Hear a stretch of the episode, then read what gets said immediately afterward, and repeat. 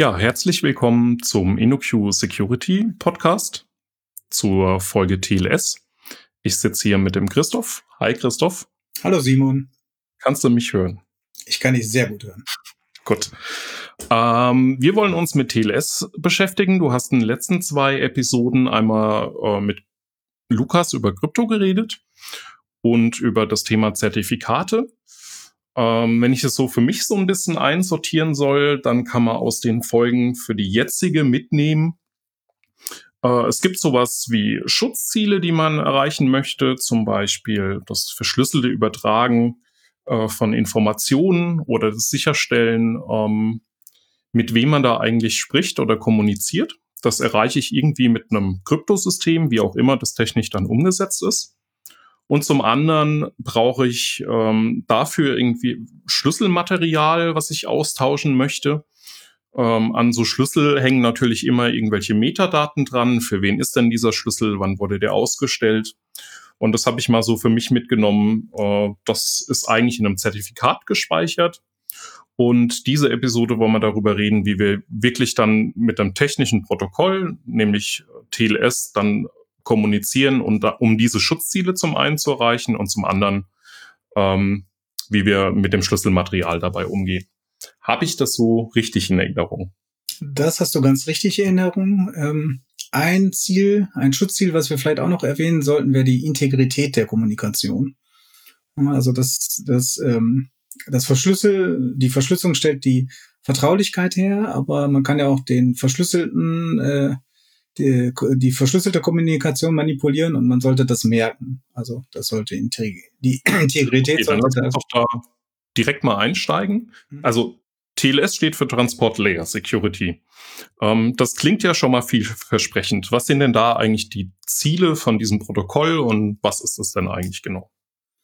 Ja, also ähm, vielleicht greifen wir da mal zurück auf die Entstehungsgeschichte von TLS. Damals hieß es noch SSL. Da können wir gleich auch nochmal drauf eingehen, äh, warum das jetzt TLS heißt und wie da die genaue Geschichte war. Aber so in den 90er Jahren, äh, Mitte der 90er Jahre des letzten Jahrtausends, ähm, da hatte das Internet dann doch schon eine etwas größere Verbreitung gefunden, also auch im sozusagen zivilen Umfeld. Und ähm, Netscape war mit ihrem Navigator-Browser äh, relativ groß dabei. Wir sind schon nach Mosaik, ja. Wir sind schon nach Mosaik, ja. So 1995 circa, 1994, 95 sind wir. Und ähm, dann wurde das auch kommerziell interessant. Also wollte man Transaktionen ausführen irgendwie im Netz, wo vielleicht Geld irgendwo äh, mit getauscht wird. Also Waren gegen Geld oder Bankgeschäfte gemacht werden sollten. Und ähm, das mit der unverschlüsselten Übertragung von solchen sensitiven Daten war das natürlich nicht getan. Und äh, deshalb ist Netscape auf die Idee gekommen und sagte, sie machen SSL, äh, den Socket Security Layer um sowas zu ermöglichen. Und ähm, da haben sie dann halt diese drei Schutzziele gehabt. Einmal, dass sich die Leute äh, authentisieren können. Also wer sind sie eigentlich? Ne? Das haben sie mhm. dann gemacht, äh, wie wir das ja auch in der letzten Folge mal besprochen haben, mit Zertifikaten, um äh, die Identität herauszufinden. Dann äh, sollte das natürlich vertraulich sein. Alles muss so verschlüsselt sein. Ne? Also man sollte jetzt nicht unbedingt äh, sehen, äh, welche Ge Geschäfte da gemacht werden und um welche Beträge es geht.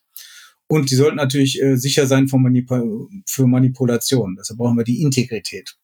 Und das wird typischerweise durch einen Message Authentication Code äh, äh, sichergestellt und so wird das auch in dem TLS-Protokoll äh, sichergestellt. Ne? Das heißt, wir haben jetzt die drei Schutzziele, ähm, ähm, Authentisierung, Vertraulichkeit, Integrität und die macht das Protokoll TLS, stellt das somit sicher. Okay, du hast jetzt den Message Authentication Code erwähnt. Das kann, kannst du das näher ausführen? Ja, also wenn ich äh, was, wenn ich äh, Daten verschlüssel, dann könnte die zwar jetzt niemand, der nicht die passenden Schlüssel hat, äh, entschlüsseln, aber auf dem Transportweg könnten irgendein Angreifer die manipulieren. Entweder indem er Zugänge zu den Routern hat, die dazwischen stehen, zum Beispiel, oder auch äh, direkt auf der Leitung äh, durch Störsignale. Dann wird da zwar wahrscheinlich Datenmüll reinkommen, aber nichtsdestotrotz äh, wird ähm, der verschlüssel die verschlüsselten Daten werden irgendwie manipuliert. Und ähm, wenn ich das nicht merke, dann kann das äh, schlimme Folgen haben. Äh, wenn da jetzt nur Müll drin steht, äh, dann ist das wahrscheinlich nicht so schlimm. Aber man stelle sich mal vor, ähm, ich weiß über die Struktur dieser Daten Bescheid. Also eine nehmen wir als Beispiel mal eine Banküberweisung. Mhm. Die ist strukturell wahrscheinlich immer gleich. Da steht irgendwo, sind da reservierte Felder für den Namen, die äh, Bankverbindung und für den Betrag. Und wenn ich jetzt weiß, an welcher Stelle der Betrag steht, der steht jetzt an irgendwie Byte Nummer 356 oder sowas. Äh, und ähm, da beginnt das. Und wenn ich da gezielt äh, ab diesem Byte äh, andere Daten reinschreibe, dann wird sich der Betrag verändern. Die Verschlüsselung ähm, merkt das aber erstmal nicht selber. Also derjenige, der es entschlüsselt, merkt das äh, nicht unbedingt. Der weiß ja nicht, okay, also mit, mit genug Überweisungsdaten könnte ich quasi statistisch die Stellen sehen, die irgendwie zusammengehören. Ja, das könnte ich zum Beispiel auch selber um. ausprobieren, wenn ich dieselbe Bank benutze und mir das anschaue, wo da was steht. Ne? Und dann könnte ich das versuchen, bei anderen halt zu manipulieren und dann käme dann ein ganz anderer Betrag raus. Oder vielleicht okay, da, ein anderer Empfänger, eine andere ISBN-Nummer, äh, nicht ISBN, IBAN. Okay, das heißt, ich müsste unter Umständen gar nicht rausfinden, ähm, wie die Daten im Klartext aussehen. Äh, ich muss nur die Stelle finden, an die ich eigene Daten injizieren kann in den Datenstream. Ja, ganz das, genau. das wollen wir verhindern. Das wollen wir verhindern. Wir wollen also merken, wenn das manipuliert wird. Und dazu dient dann halt so ein äh, MAC, Message Authentication Code. Das heißt, äh, über die Daten, über die äh, verschlüsselten Daten äh, oder auch äh, im Fall von TLS über die äh, nicht verschlüsselten Daten. Da gibt es einen größeren Streit, äh, was man machen soll. Also ähm, erst den Mac bilden, dann verschlüsseln oder erst verschlüsseln und dann den Mac bilden. Ähm, das ist ähm, umstritten, was da das Bessere ist. Auf jeden Fall bei TLS ist es so, dass äh, erst der Mac gebildet wird und dann äh, verschlüsselt wird. Äh, die Daten, da bilde ich halt einen Hash drüber äh, und ähm, also im, im Fall vom HMAC-Verfahren, also ein Hash-based äh, Message Authentication Code, bilde ich einen Hash und äh, da kommt noch ein geheimer Schlüssel mit äh, rein und dann kann ich äh, kann derjenige, der das absendet, den ausrechnen und derjenige, der es empfängt, kann das auch ausrechnen. Und wenn die Daten okay, manipuliert heißt, würden, ist der Hash natürlich anders äh, und dann äh, ist aufgedeckt worden, dass die Daten irgendwie manipuliert wurden. Okay, das heißt, wir haben hier, symmet wir haben hier symmetrische Krypto, das heißt, Empfänger und Sender kennen be beide den Schlüssel und können deswegen mit dem gleichen Schlüssel feststellen, ob sich irgendwas an der Nachricht verändert hat an der Stelle. Ganz genau. In dem Fall muss dieser Schlüssel natürlich vorher auch äh, auf sicherem Weg ausgetauscht worden sein. Mhm. Und bei TLS hat man sich dafür entschieden, dass ich äh, nicht mal diesen Authentication Code lesen kann, weil quasi die komplette Session danach erst verschlüsselt wird. Ganz genau. Also es, ähm, äh, der äh, Plaintext, der kriegt äh, den Authentication Code äh, und danach wird's verschlüsselt. Und im Zweifelsfall gibt's danach auch nochmal ein Padding, ähm, beziehungsweise es gibt ein Padding vor dem Verschlüsseln weil wenn man so einen Block-Cipher hat, der muss halt immer eine bestimmte Größe haben. Bei AES typischerweise 128 oder 256 Byte und dann ähm, so ein, der verschlüsselte Text ist halt nicht immer ganz genauso lang, ein Vielfaches von den 128 oder 256 und da muss man halt noch ein bisschen Padding Bytes am Ende einfügen. Mhm. Okay. Das heißt, wenn wir uns so ein bisschen das Ökosystem, in dem sich das befindet, angucken, dann ist es das Web. Das heißt, wir haben sehr viele Infrastrukturkomponenten, die ähm, Daten übertragen. Da gibt's Proxys, die irgendwo dazwischen stecken, ähm, irgendwo im Internet. Da gibt's vielleicht noch zur Applikation dazugehörig den, den Reverse Proxy. Das sind irgendwelche Load Balancer. Ähm, über all diese Infrastrukturkomponenten werden meine Daten übertragen. Teilweise sind die unter Kontro der Kontrolle von dem Server, von der Serverseite. Ähm, teilweise ist es aber auch einfach öffentliche Infrastruktur, äh, irgendwie ein offener WLAN-Hotspot. Ähm, ich sitze im Zug und habe da irgendwie WLAN, dann ist da irgendwie noch mal ein Squid-Proxy dazwischen und alles so Dinge. Ähm, und darüber wollen wir jetzt als Client zu einem Server eine sichere Verbindung herstellen. Ja, Also diese Proxys, die du erwähnt hast, oder Middleboxen könnte man die auch nennen, die sind für TLS natürlich ein gewisses Problem. Äh, es kommt darauf an, um welche Art äh, von Middlebox sich das handelt. Also wenn ihr auf IP-Ebene arbeitet, dann geht das wahrscheinlich noch, aber es gibt ja eine ganze Reihe an Boxen, die arbeiten, äh, also nehmen wir an, so ein Script ist ein HTTP-Proxy. Ähm, und dieser Proxy kann natürlich jetzt nichts mehr sehen von diesem HTTP-Protokoll. Ne? Also der kann nicht sehen, dass er dir äh, irgendwie eine Seite ausliefern kann, die er schon im Cache hat. Weil die einzige Möglichkeit, wie er sehen kann, ist, dass der die Verbindung aufbricht, beziehungsweise deine Verbindung nur bis dahin verschlüsselt ist. Und ähm, das kann manchmal, kann das in Ordnung sein. Das ist, manche Firmen machen das, wenn die so ein CDN zum Beispiel benutzen, dann äh, wird das an diesen Edge-Proxys, äh, ähm, bis dahin geht die Verschlüsselung und intern vom Edge-Proxy, vielleicht bis zu deinem Backend-System, wird nochmal eine weitere TLS-Verbindung aufgemacht.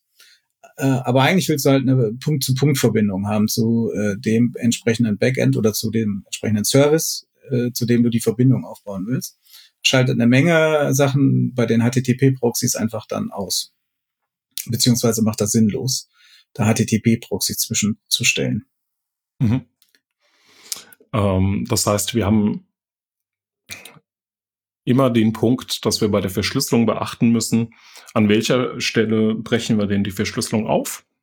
Können die Daten vielleicht, äh, um sie zu routen, ähm, auslesen, um dann wieder ähm, im Zweifel nochmal zu verschlüsseln. Das ist grundsätzlich irgendwie möglich, da ist es irgendwie flexibel genug.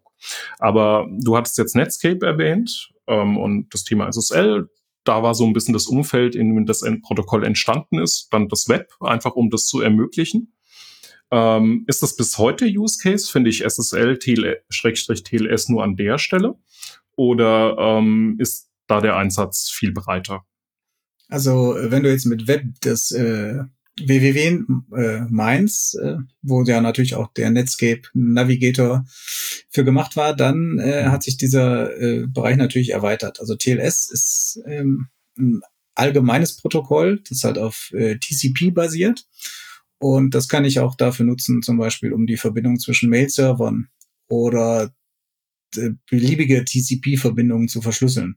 Das ist heute nicht mehr darauf beschränkt und war es eigentlich auch nie darauf beschränkt. Es ist nur in dem Umfeld des Webs entstanden, aber ich kann das auch für beliebige andere äh, Transporte nehmen. Ne? Also wie gesagt, zwischen Webservern wäre ein typisches Beispiel, wo man es heute auch äh, immer mehr macht.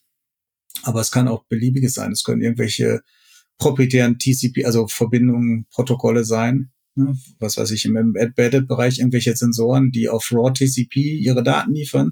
Das kann ich auch mit TLS verschlüsseln. Es ist jetzt nicht unbedingt ans Web gebunden, wobei wir vielleicht einschränken müssen. Vielleicht kommen wir da später nochmal drauf. Äh, es gibt so ein paar Extensions äh, seit TLS 1.2, wo man sozusagen in, in die höhere Protokollebene mit eingreifen kann, indem man sagt, äh, ich möchte danach bitte HTTP 2 sprechen. Und das ist im Grunde erstmal eine Optimierung, um sozusagen weitere Handshakes oder weitere Roundtrips zu vermeiden. Weil mhm. ähm, in der idealen OSI-Welt sind ja die ganzen Layer schön abgetrennt und wissen nichts voneinander. Dann hast du erstmal die TLS-Roundtrips und Handshakes und sonst wie. Und dann kommt halt die Applikation darüber und muss auch nochmal erstmal gucken, was wird denn jetzt hier gesprochen? Soll ich jetzt hier HTTP 1 sprechen oder soll ich hier HTTP 2 sprechen? Und wenn man das schon vorher mitteilt innerhalb von TLS, dann kann man das optimieren. Genau, das Lösung oder ist grundsätzlich oft eine Ursache für Performance-Probleme, ist gar nicht irgendwie bestimmte Bandbreite oder Ladegeschwindigkeiten, sondern äh, am Ende ist es die Latenz auf der Leitung. Und ähm, gerade wenn wir sowas wie TCP als Protokoll nutzen, ähm, was in viele kleine Pakete fragmentiert wird, um sie über die Leitung zu schicken und es da viele Handshakes gibt. Ähm, und ich habe an der Stelle eine hohe Latenz wenn wir zum Beispiel an sowas wie Australien oder so denken und wir haben einen Server irgendwo in den USA stehen, da ist es gar nicht ungewöhnlich, dass äh, ich eine Latenz von 200 bis 300 Millisekunden habe. Und äh, wenn wir dann so einen Handshake äh, zwischen kleinen Server haben, das geht ein Paket einmal in die eine Richtung, einmal in die andere Richtung und nochmal eine Bestätigung zurück, dann ist man schon bei einer Sekunde und die wird mir auch gar nicht so einfach los. Da kann man das auch nicht wegoptimieren, da sind einfach geografische Entfernungen dazwischen.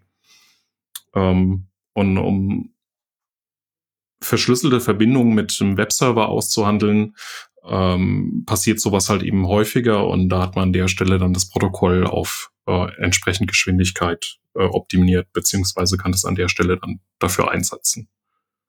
Okay. Ganz genau. Äh, und gerade beim Web ist halt das Problem, dass das halt eine äh, interaktive Anwendung ist und ich nicht diese zwei, drei, vier Sekunden unbedingt warten will, äh, bis meine Seite ausgeliefert wird.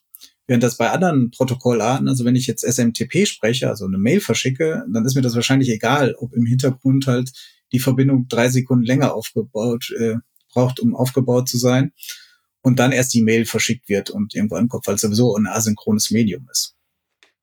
Hm. Da hat sich ja durchaus auch das Web ja in den letzten 20 Jahren so ein bisschen verändert, was äh, Synchronisität angeht mit den Benutzern und Interaktionen. Ne? Ähm, Okay, wir sind jetzt ein paar Mal hergesprungen zwischen SSL und TLS und einer spezifischen TLS-Version. Wir waren so ein bisschen bei der Einordnung, dass Netscape da diesen Standard vorangetrieben hat, ähm, um entsprechend in die Browser einzubauen. Ähm, da waren wir jetzt bei SSL, dem Secure Socket Layer, der so wie du am Anfang erwähnt hast, halt auf TCP basiert. Da habe ich ein Socket. Sprich, äh, ich habe irgendwie die Möglichkeit, eine Verbindung, eine Punkt-zu-Punkt-Verbindung zwischen zwei Systemen herzustellen, einem Client und einem Server. Und ähm, ich habe nicht nur eine IP-Adresse, um den entsprechenden Teilnehmer in der Kommunikation zu identifizieren, sondern ich habe jetzt plötzlich auch noch sowas wie Ports, und spreche dann einfach mit dem Server auf einem bestimmten Port ähm, über diese Punkt-zu-Punkt-Verbindung. Ähm, das kann man dann ganz grob als Socket bezeichnen und ähm, diesen Socket-Layer, diese Punkt-zu-Punkt-Verbindung wollte Netscape damit äh, SSL absichern. Wie ging das denn weiter? Ja, die, ähm, also in der Historie war es so, dass das erste Protokoll SSL Version 1 gar nicht erstmal veröffentlicht wurde, lustigerweise, weil da hat man schon Sicherheitsmängel und Designfehler äh, so frühzeitig bemerkt, dass man gesagt hat, nee, wir machen direkt mal eine Version 2. Die dann äh, kam dann 1995 in den Navigator. Die Entwicklung hat schon früher begonnen. Ich weiß nicht, ich glaube ein Jahr früher. Ganz genau weiß ich das nicht. Und ähm, Du hattest gerade gesagt, dass sie das in die Browser bringen wollten. Na, eigentlich wollten sie das natürlich in den Navigator bringen. Damals waren ja so die Browserkriege zwischen äh, Netscape und äh, Microsoft mit ihrem EE. Und sie mhm. wollten sich da natürlich einen Vorsprung äh, erarbeiten und hatten jetzt gar nicht unbedingt so viel Interesse, dass das äh, überall woanders landet. Beziehungsweise Microsoft hatte auch nicht viel Interesse, sowas unbedingt zu übernehmen. Und deshalb kamen die auch äh, mit ihrem eigenen äh, Protokoll raus, dem PCT, Private Communication Technology. Ähm, das war zwar kompatibel mit SSL Version 2, hat aber so ein paar Sicherheitsprobleme, die da theoretisch drin waren, äh, aber noch nicht da praktisch. Muss ich jetzt nachfragen? Äh, Lebt das noch? Nein, das ist, das hat sich nicht so durchgesetzt. Äh, das, also sozusagen außerhalb der Microsoft-Welt hat das keiner irgendwie implementiert. Das beruhigt mich. Ja. ja, Microsoft war damals jetzt auch noch nicht so, dass sie ihre eigenen Technologien irgendwie als Open Source offenlegen oder äh, sonst irgendwie bereitwillig weitergegeben haben. Ne? Also da war es äh, sozusagen knallhart, wer setzt sich durch.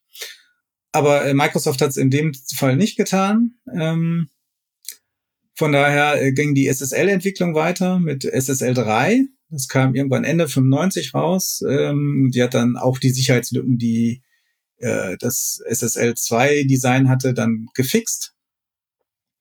Und ähm, ma, ähm, Netscape wollte dann halt doch äh, versuchen, das irgendwie breiter äh, in eine breitere Öffentlichkeit zu bringen und nicht nur bei sich zu haben und haben dann den, die Entwicklung des Protokolls an die äh, IETF, also die Internet Engineering Task Force übergeben. Das sind die, die die ganzen RFCs herausgeben. Die, die auch den ganzen Standardisierungsprozess begleiten. Und ne? genau, den Standardisierungsprozess begleiten und auch definiert haben, welche Schritte da nötig sind. In, ne, es gibt ja für eine RFC immer so einen gewissen Status und dann gibt Statusübergänge und die haben das dann übernommen Und äh, da kam auch die Umbenennung äh, nach TLS. Und ähm, also eigentlich ist TLS 1.0 fast genau SSL 3.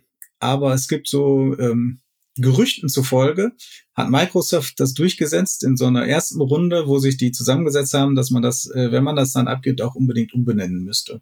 Da verlinkt man in den Show Notes mal von jemandem, der hat so einen Blog-Eintrag geschrieben, der hat da früher dran gearbeitet äh, daran und der sagt, in der Telefonkonferenz äh, hätte Microsoft halt sozusagen mit drauf gepocht, dass man das umbenennt. Ne? Dann haben wir jetzt TLS 1.0, das ist so 96. Ähm, hat das angefangen und äh, was da erwähnenswert ist, ähm, ist jetzt nicht die Technik, weil es ja ungefähr SSL 3 ist, mhm. mit minimalen Unterschieden, sondern wie lange die Standardisierung gebraucht hat. Weil der Standard wurde verabschiedet erst äh, Januar 99, das heißt drei Jahre später, als es angefangen hat. Und äh, das ist schon eine ziemlich lange Zeit dafür. Okay, dazu muss man sagen, dass sowas natürlich bei in so Standardisierungsgremien auch immer ein Politikum ist, dass es ganz stark geprägt ist davon, welche Mitbewerber sich denn da äh, zusammenfinden ähm, und da den Standard aushandeln. Das ist man kann da natürlich zugucken und es gibt natürlich Working Group Mailinglisten und alles, was da so dazugehört. Aber am Ende liegt es äh, auch immer mit an den Leuten, die den Standard wirklich äh, konkret schreiben, an den Autoren, wie die miteinander kommunizieren.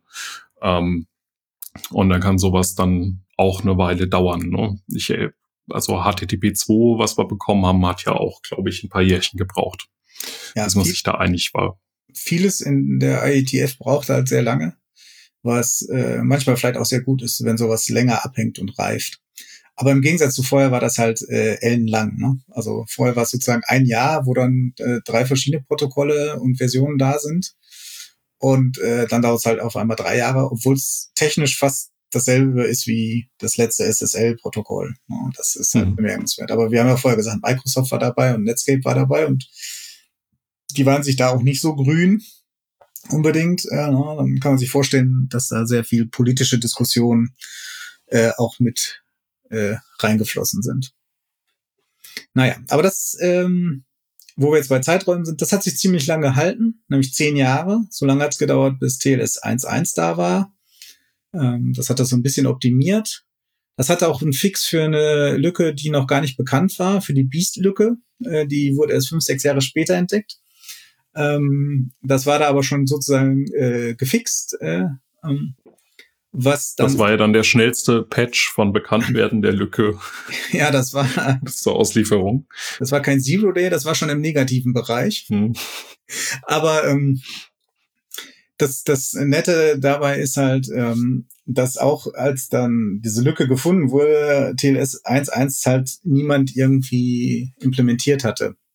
Es hat halt sehr lange gedauert oder äh, bis die Leute das A implementiert hatten und B auch das überall deployed war, weil TLS 1.1 erstmal jetzt keinen so einen wahnwitzigen äh, Nutzen brachte äh, gegenüber 1.0. Also es war jetzt nicht so viel äh, schneller, optimierter, in anderen Aspekten besser, sondern ähm, dann haben die Leute halt gedacht, okay, äh, das brauchen wir jetzt vielleicht gar nicht so unbedingt. Ja, das ist ja grundsätzlich so ein bisschen dann auch ein Problem, ne, was Deployment-Geschwindigkeiten angeht und Budgetierung von IT-Projekten. Das sind genau die Dinge, die man natürlich auf später verschiebt. Ähm, vor allem, wenn man, wenn es einem schwerfällt, da konkrete Vorteile erstmal zu finden. Plus ist natürlich ein kritischer Teil von der Infrastruktur. Ne? Wenn wir das auf dem Webserver ausrollen und machen das kaputt, dann ähm, haben wir halt eben äh, keine Clients mehr, die sich dazu verbinden können. Das fässt man natürlich nicht an, wenn man es nicht unbedingt anfassen muss. Ne? Mhm. Da kommen wir, glaube ich, später nochmal drauf, vielleicht äh, was so aktuell deployed ist mhm. äh, noch und was in Zukunft kommt. Da sieht man auch so ein paar Zeitskalen, äh, die sehr lang sind. Naja, auf jeden Fall äh, von 1.1 ist jetzt auch nicht die letzte Version, ähm, sondern ähm, danach kommen noch, kamen noch zwei Versionen. Das ist die Version 1.2 die kam schon relativ früh nach 1.1 äh, in 2008 und ähm, war auch nicht so viel unterschiedlich zu 1.2, aber eine Besonderheit, die man halt herausheben sollte, das war die erste Version, die äh, Verschlüsselungsalgorithmen äh, mit AEAD erlaubt. Äh, AERD steht für ähm, Authenticated Encryption with Associated Data. Ähm, hört sich kompliziert an, ist aber relativ einfach. Die kombiniert die Verschlüsselung direkt mit einer Integritätssicherung. Das heißt, man braucht kein äh, MAC oder HMAC mehr, was sehr praktisch ist, weil äh, einige Angriffe, da kommen wir auch später noch zu, was so an Angriffen möglich ist, halt äh, genau ähm, auf diesen HMAC oder das, die Integritätssicherung zielen. Und bei denen ist das nicht mehr möglich. Äh, okay, das heißt, vorher mache ich Integritätssicherung ähm, quasi selbst mit einem Werkzeug und ähm, wenn ich den aktuelleren Standard benutze, ist das quasi in die Verschlüsselung eingebaut und ich muss mich nicht mehr drum kümmern. Das macht wahrscheinlich die Library mit und ich werde damit erstmal nicht so sehr in Berührung kommen. Ja, das, genau, so kann man das sagen. Wobei wir jetzt beachten müssen, bei TLS 1.2 waren die erste Version, die äh, Verschlüsselungsalgorithmen, die das unterstützen, erlaubt hat, welche. Das waren aber doch bei weitem nicht alle. Äh, das ist aber ein guter Übergang, um auf TLS Version 1.3 hinzuweisen, die ist ab mhm. ähm, seit 2018, äh, also die 2018 veröffentlicht wurde. Da wurde auch sehr lang dran gearbeitet, schon seit 2013, also auch wieder fünf Jahre. Da waren es aber nicht so die politischen Einflussnahmen, sondern sehr viele technische Hürden, weil da mit TLS 1.3 wollte man sehr viele Altlasten über Bord werfen. Und so mit diesen prototypischen Implementierungen hat man dann gemerkt, äh, ja, aber viele Dinge im Internet, äh, irgendwelche Proxys, Middleboxen, Server kommen damit nicht zurecht, obwohl es eigentlich rückwärtskompatibel sein sollte. Und deshalb hat es sehr lange gedauert, da auch ein paar Wege zu finden, wie man das auch noch kompatibel macht. Ähm, und seit TLS 1.3, also jetzt seit zwei Jahren das, äh, sind in, in nur noch AEAD Verschlüsselungsalgorithmen spezifiziert. Also man braucht das MAC-Verfahren nicht mehr. Okay, das heißt, ähm, grundsätzlich ist es ja nur das Protokoll, wie diese Verbindungen aufgebaut werden. Ähm, wir haben aber eben gehört, knapp zehn Jahre kein Update auf den Standard. Das heißt nicht, dass wir die Kryptosysteme, die drunter liegen, die Algorithmen, die sind teilweise konfigurierbar. Beziehungsweise es gibt eine Untermenge davon, die ich in dem Protokoll dann verwenden kann. Das lässt sich erweitern oder reduzieren und an manchen Stellen ähm, passt man da das Protokoll an und muss, nimmt deswegen vielleicht an der einen oder anderen Stelle, um ein konkretes Beispiel zu nennen, MD5 raus, weil man sagt, es ist gebrochen, aber im Großen und Ganzen äh, ist es quasi konfigurierbar, was man da nimmt. Deswegen überlegt man da vielleicht auch mal zehn Jahre ohne ein Update vom Standard. Ganz genau. Also ähm, man hat halt eine, man will das Protokoll sehr flexibel halten und erlaubt dann eine Sache, äh, zum Beispiel bei den ganzen äh, Verschlüsselungsalgorithmen, dass man dann eine große Auswahl hat und äh, die dann entsprechend anpassen kann. Auch für verschiedene Use Cases, die sind ja auch auf verschiedene Ziele optimiert. Ähm, zum Beispiel für eine schnelle Softwareimplementierung oder eine leichte Hardwareimplementierung. Und ähm, dann, wenn ich die verschiedenen anbieten kann, dann können halt auch verschiedene Clients, sehr viele verschiedene Clients äh, ganz gut mit mir sprechen und dann optimales Protokoll aushandeln. Also eine optimale Konfiguration innerhalb dieses Protokolls. Ähm, das andere ist, man ist ein bisschen zukunftssicherer. Also wenn mal ein Verschlüsselungsalgorithmus gebrochen wird, dann kann ich den halt herauskonfigurieren und muss nicht direkt auf eine neue Protokollversion wechseln. Ähm, von daher bietet sich das an. Ein Nachteil äh, bei solchen Sachen ist natürlich, dass Protokolle, die sehr viel Flexibilität erlauben, äh, auch relativ komplex sind und dadurch auch die Implementierung nicht so einfach ist und äh, Implementierungsfehler halt im Fall von TLS auch direkt zu Sicherheitslücken führen können. Mhm. Okay, da kommen wir zum am Ende sowieso nochmal drauf zurück, ähm, was Libraries und Implementierungsdetails so ein bisschen angeht. Ähm, wir sind jetzt bei TLS 1.3. Das ist die aktuelle Version. Ähm, wie ist das denn verbreitet im Moment? Also TLS 1.3 ist die Version, die ich im Moment eigentlich konfigurieren könnte und einsetzen. Oder ähm, ist sowas wie SSL 3 immer noch relevant und muss ich im Zweifel unterstützen? Oder was wäre da so ein Teil, den ich, auf den ich mich denn eigentlich konzentrieren sollte? Also äh, konfigurieren, äh, also SSL 2 ist, äh, gibt es auch ein RFC, dass das nicht mehr eingesetzt werden soll, mhm. SSL 3 auch. Ähm, auch 1.0 und 1.1 sind eigentlich äh, als veraltet gekennzeichnet, ähm, sind aber jetzt noch nicht so, dass es die überhaupt nicht mehr eingesetzt werden sollen. Aber normalerweise würde man sagen, äh, einen Server sollte man so konfigurieren oder überhaupt äh, Clients und Server, die TLS nutzen, dass sie 1.2 und 1.3 benutzen. Okay. 1.2 muss man noch speziell konfigurieren, damit es äh, wirklich hundertprozentig sicher ist nach aktuellem Stand. Also da sind noch Sachen drin, ähm, die sicher aus, aus Sicherheitssicht äh, suboptimal sind. Ähm, die müsste man dann halt abschalten. TLS 1.3 ist, da hat man halt relativ viel aufgeräumt, auch an den äh, erlaubten äh, Verschlüsselungsalgorithmen und äh, Schlüsseltauschverfahren. Und äh, das kann man eigentlich äh, sozusagen out of the box einsetzen. Das Problem ist, äh, 1.3 ist noch sehr wenig verbreitet. 1.2 wird wohl so den Hauptteil aufmachen, aber es gibt auch noch jede Menge alte äh, Clients, die 1.2 auch noch nicht sprechen, sondern nur 1.1, teilweise auch 1.0. Es kommt halt immer ein bisschen okay. so auf die Lebensdauer der Clients mhm. an, ne? wenn man so im Embedded-Bereich irgendwo oder im Bereich der Industrie, Industriesteuerung. Du, ich glaube, da muss man gar nicht so weit in den Embedded-Bereich gehen. Es reichen ja die, die ganzen uralt Android-Handys, die so auf dem Markt sind. Auch Und da sind ja Beispiel. teilweise auch Browser drauf, ähm, wo das ein bisschen schwieriger ist. Das heißt, okay, grundsätzlich, äh, man muss die Clients im Hinterkopf behalten, aber wenn man sowas jetzt angeht oder damit irgendwie zu tun hat, wird man sich bei TLS 1.2.1.3 bewegen eigentlich. Das wäre meine Empfehlung. Okay. Das heißt, wir haben jetzt so ein bisschen über die, die Versionierung von dem Protokoll gesprochen, wo wir uns gerade befinden.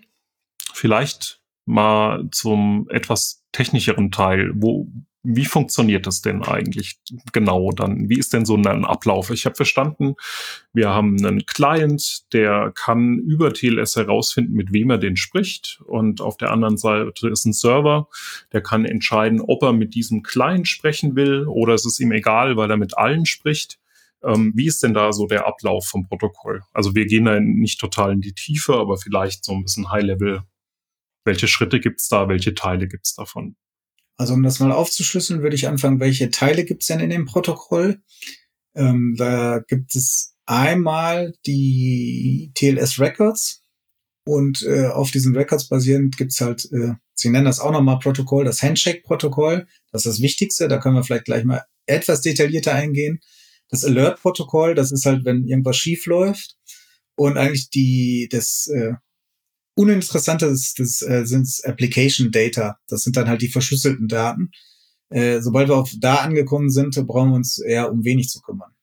So, diese Records, die ich gerade erwähnt habe, die stellen, ähm, die sind so ein bisschen, äh, man könnte sie vergleichen vielleicht mit IP-Paketen. Also die stellen sicher, dass so diese ganzen Nachrichten, die da äh, verschickt werden, auch zusammengefügt werden können äh, in. Also okay, äh, also es heißt, TLS ist erstmal so ein sicherer Kanal und dann gibt's es nochmal so Subprotokolle.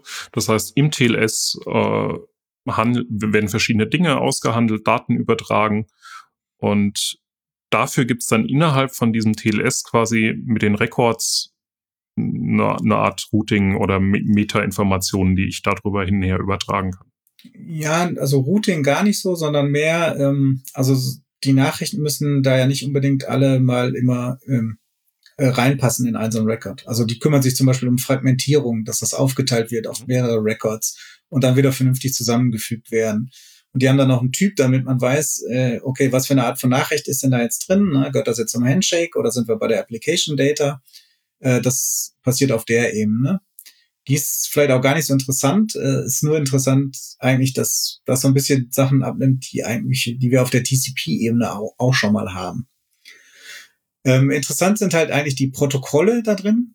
Äh, der, der Begriff, den finde ich äh, eigentlich sehr ungünstig gewählt, ne? weil es das TLS-Protokoll hat intern nochmal ein Handshake und ein Alert-Protokoll. Ne? Das hätte ja. man vielleicht anders benennen können.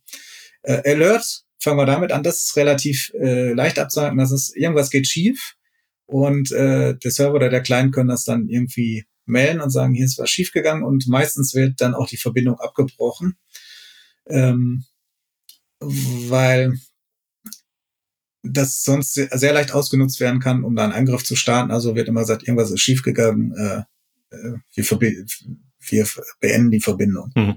Ja, Daten nur halb verschlüsselt übertragen hilft uns hier nicht weiter. Ne? Da wollen wir dann vielleicht lieber gar keine Daten Zum übertragen. Beispiel. Oder ich komme mit deinen äh, Zertifikaten nicht klar. Ne? Ich kann den Trust nicht herstellen, äh, weil ich, weil ich da im Root-Zertifikat nicht vertraue. Ne? Dann lohnt sich auch nicht weiter zu reden. Ne? Dann kann man doch sagen, B B Verbindung bitte beenden. Ähm, interessant ist, äh, also am interessantesten ist das Handshake-Protokoll. Ne? Also wir müssen ja irgendwie eine Verbindung erstmal aufbauen. Und äh, das Wichtigste dann ist, wir müssen damit ja auch eine Verschlüsselung aufbauen. Ne? Also die ist ja nicht automatisch verschlüsselt, sondern wir müssen ja uns als Client und Server irgendwie darauf einigen, welchen Schlüssel nehmen wir denn jetzt. Und äh, da wir vorhin darüber gesprochen haben, dass das sehr flexibel ist, welche welchen Algorithmus benutzen wir denn jetzt dafür und so weiter und so fort. Und das macht halt das Handshake-Protokoll. Das okay, das heißt, damit lösen wir das Problem, dass ähm, Sender und Empfänger sich kennen, aber die haben nicht vorher schon irgendwie äh, direkt was, einen Schlüssel ausgetauscht, sondern man geht davon aus, dass das ein unsicherer Übertragungsweg ist und irgendwie müssen sich beide halt jetzt auf eine Verschlüsselung und Algorithmen einigen.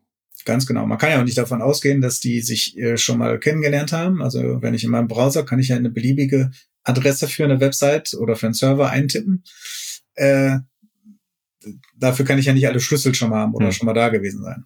Und das könnte natürlich sagen, indirekt ähm, über sowas wie äh, Certificate Authorities, die Zertifikate unterschreiben, gibt es dann ein Vertrauensverhältnis, aber das wäre dann inhaltlich Thema für die, für die nächste Folge dann. Äh, ganz genau. Äh, das können, kann man nochmal extra behandeln, das ist auch ein großes Thema. Aber äh, Zertifikate werden in diesem Handshake auch äh, untereinander ausgetauscht. Ich könnte ja mal kurz beschreiben, wie so ein TLS-Handshake funktioniert, was es da für Nachrichten äh, gibt. Ähm, am Beispiel jetzt, also das wäre jetzt Version 1.2. Mhm. Ähm, es fängt erstmal mal an mit dem sogenannten Client Hello Message. Ja, also der Client schickt eine Message, Client Hello. Ähm, da ist dann erstmal drin, welche Protokollversion unterstütze ich denn? Und zwar TLS-Protokoll. Ähm, das heißt, ich weiß auch nicht, welche äh, Protokollversion der Server alle unterstützt. Ne? Vielleicht kann es ja auch sein, dass der, äh, also ich unterstütze jetzt 1.0.1.1.1.2 und der Server unterstützt nur 1.1. Und dann sage ich erstmal, okay, welche Version wird denn da unterstützt? Dann schicke ich einen Zufallswert mit, äh, den braucht man dann, um den, um, damit beide Zeiten Schlüssel erzeugen können. Ne? Und zwar, das gibt's einmal fürs Client und für den Server. Und das schicke ich, also das ist Clients, das sogenannte Client Random mit. Dann schicke ich mit, was für äh, Verschlüsselungsalgorithmen unterstütze ich denn alle? Also was kann ich denn?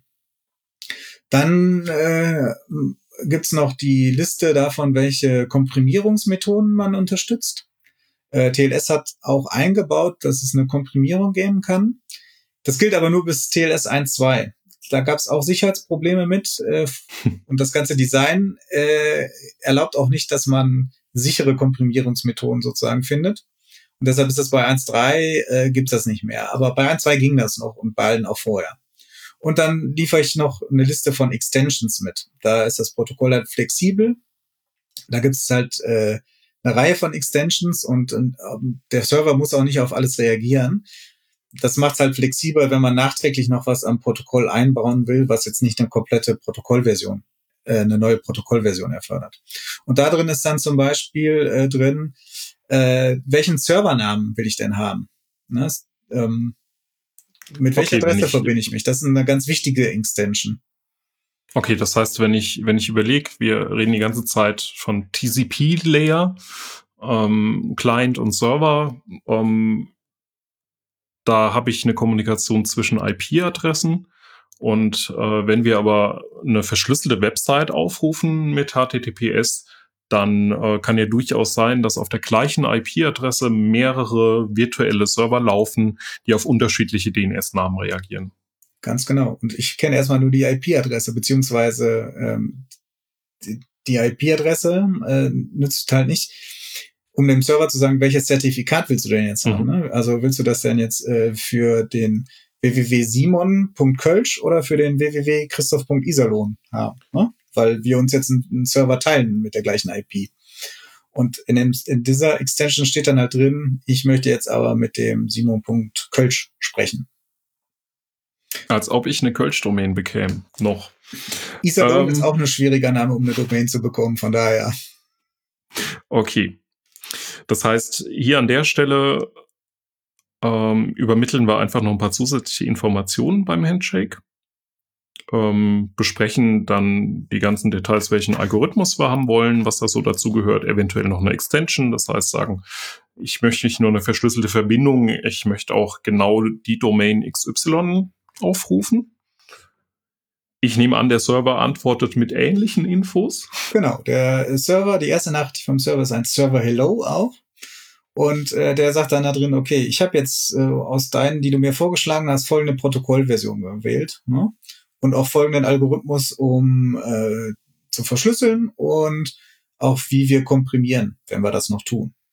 Und ähm, gleichzeitig macht er dann auch noch sein Geheimnis, also Server Random schickt er auch noch mit. Und dann ist es, äh, schickt er, das ist eigentlich die Server Hello Message schon äh, fast fertig. Der kann auch Extensions mitliefern, ähm, noch wenn er möchte. Ähm, er könnte zum Beispiel sagen, äh, bitte Client, schick mir doch auch mal dein Zertifikat. Ne? Weil normalerweise ist es ja so, das Zertifikat schickt nur der Server, der weiß sich aus. Kleinen können so anonym sein und äh, also beliebige Clients, die anonym sind, können sich verbinden. In anderen Szenarien, wo es jetzt nicht im äh, Web ist, sondern in der geschlossenen Infrastruktur, könnte man auch ein Client-Zertifikat verlangen. Das könnte da zum Beispiel hm. sein.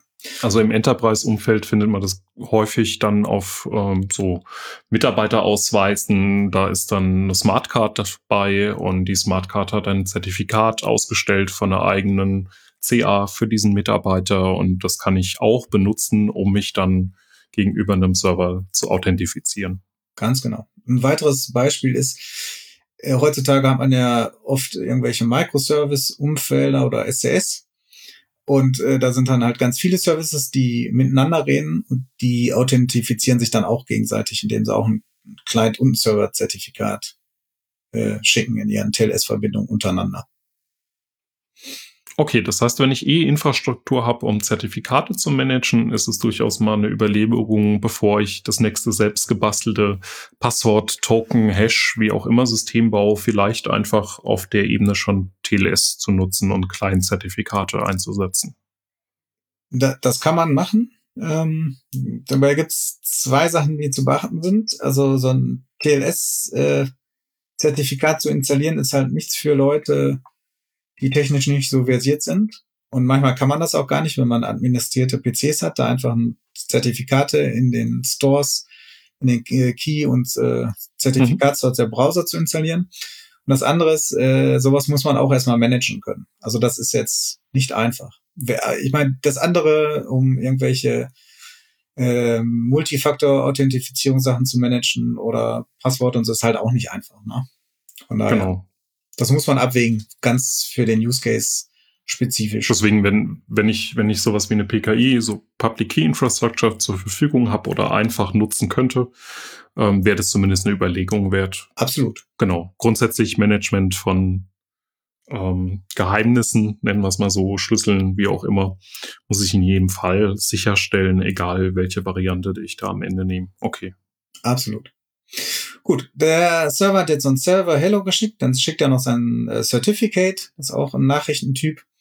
Und danach schickt er den äh, eine Key Exchange Message ähm, und da ist halt der ähm, äh, das dient zum Schlüsselaustausch.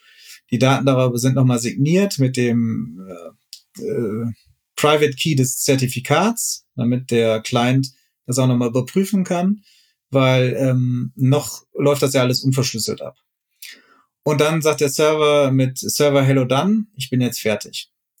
Dann schickt der Client auch einen Client Key Exchange und äh, dann haben sozusagen beide den Schlüssel in der Hand.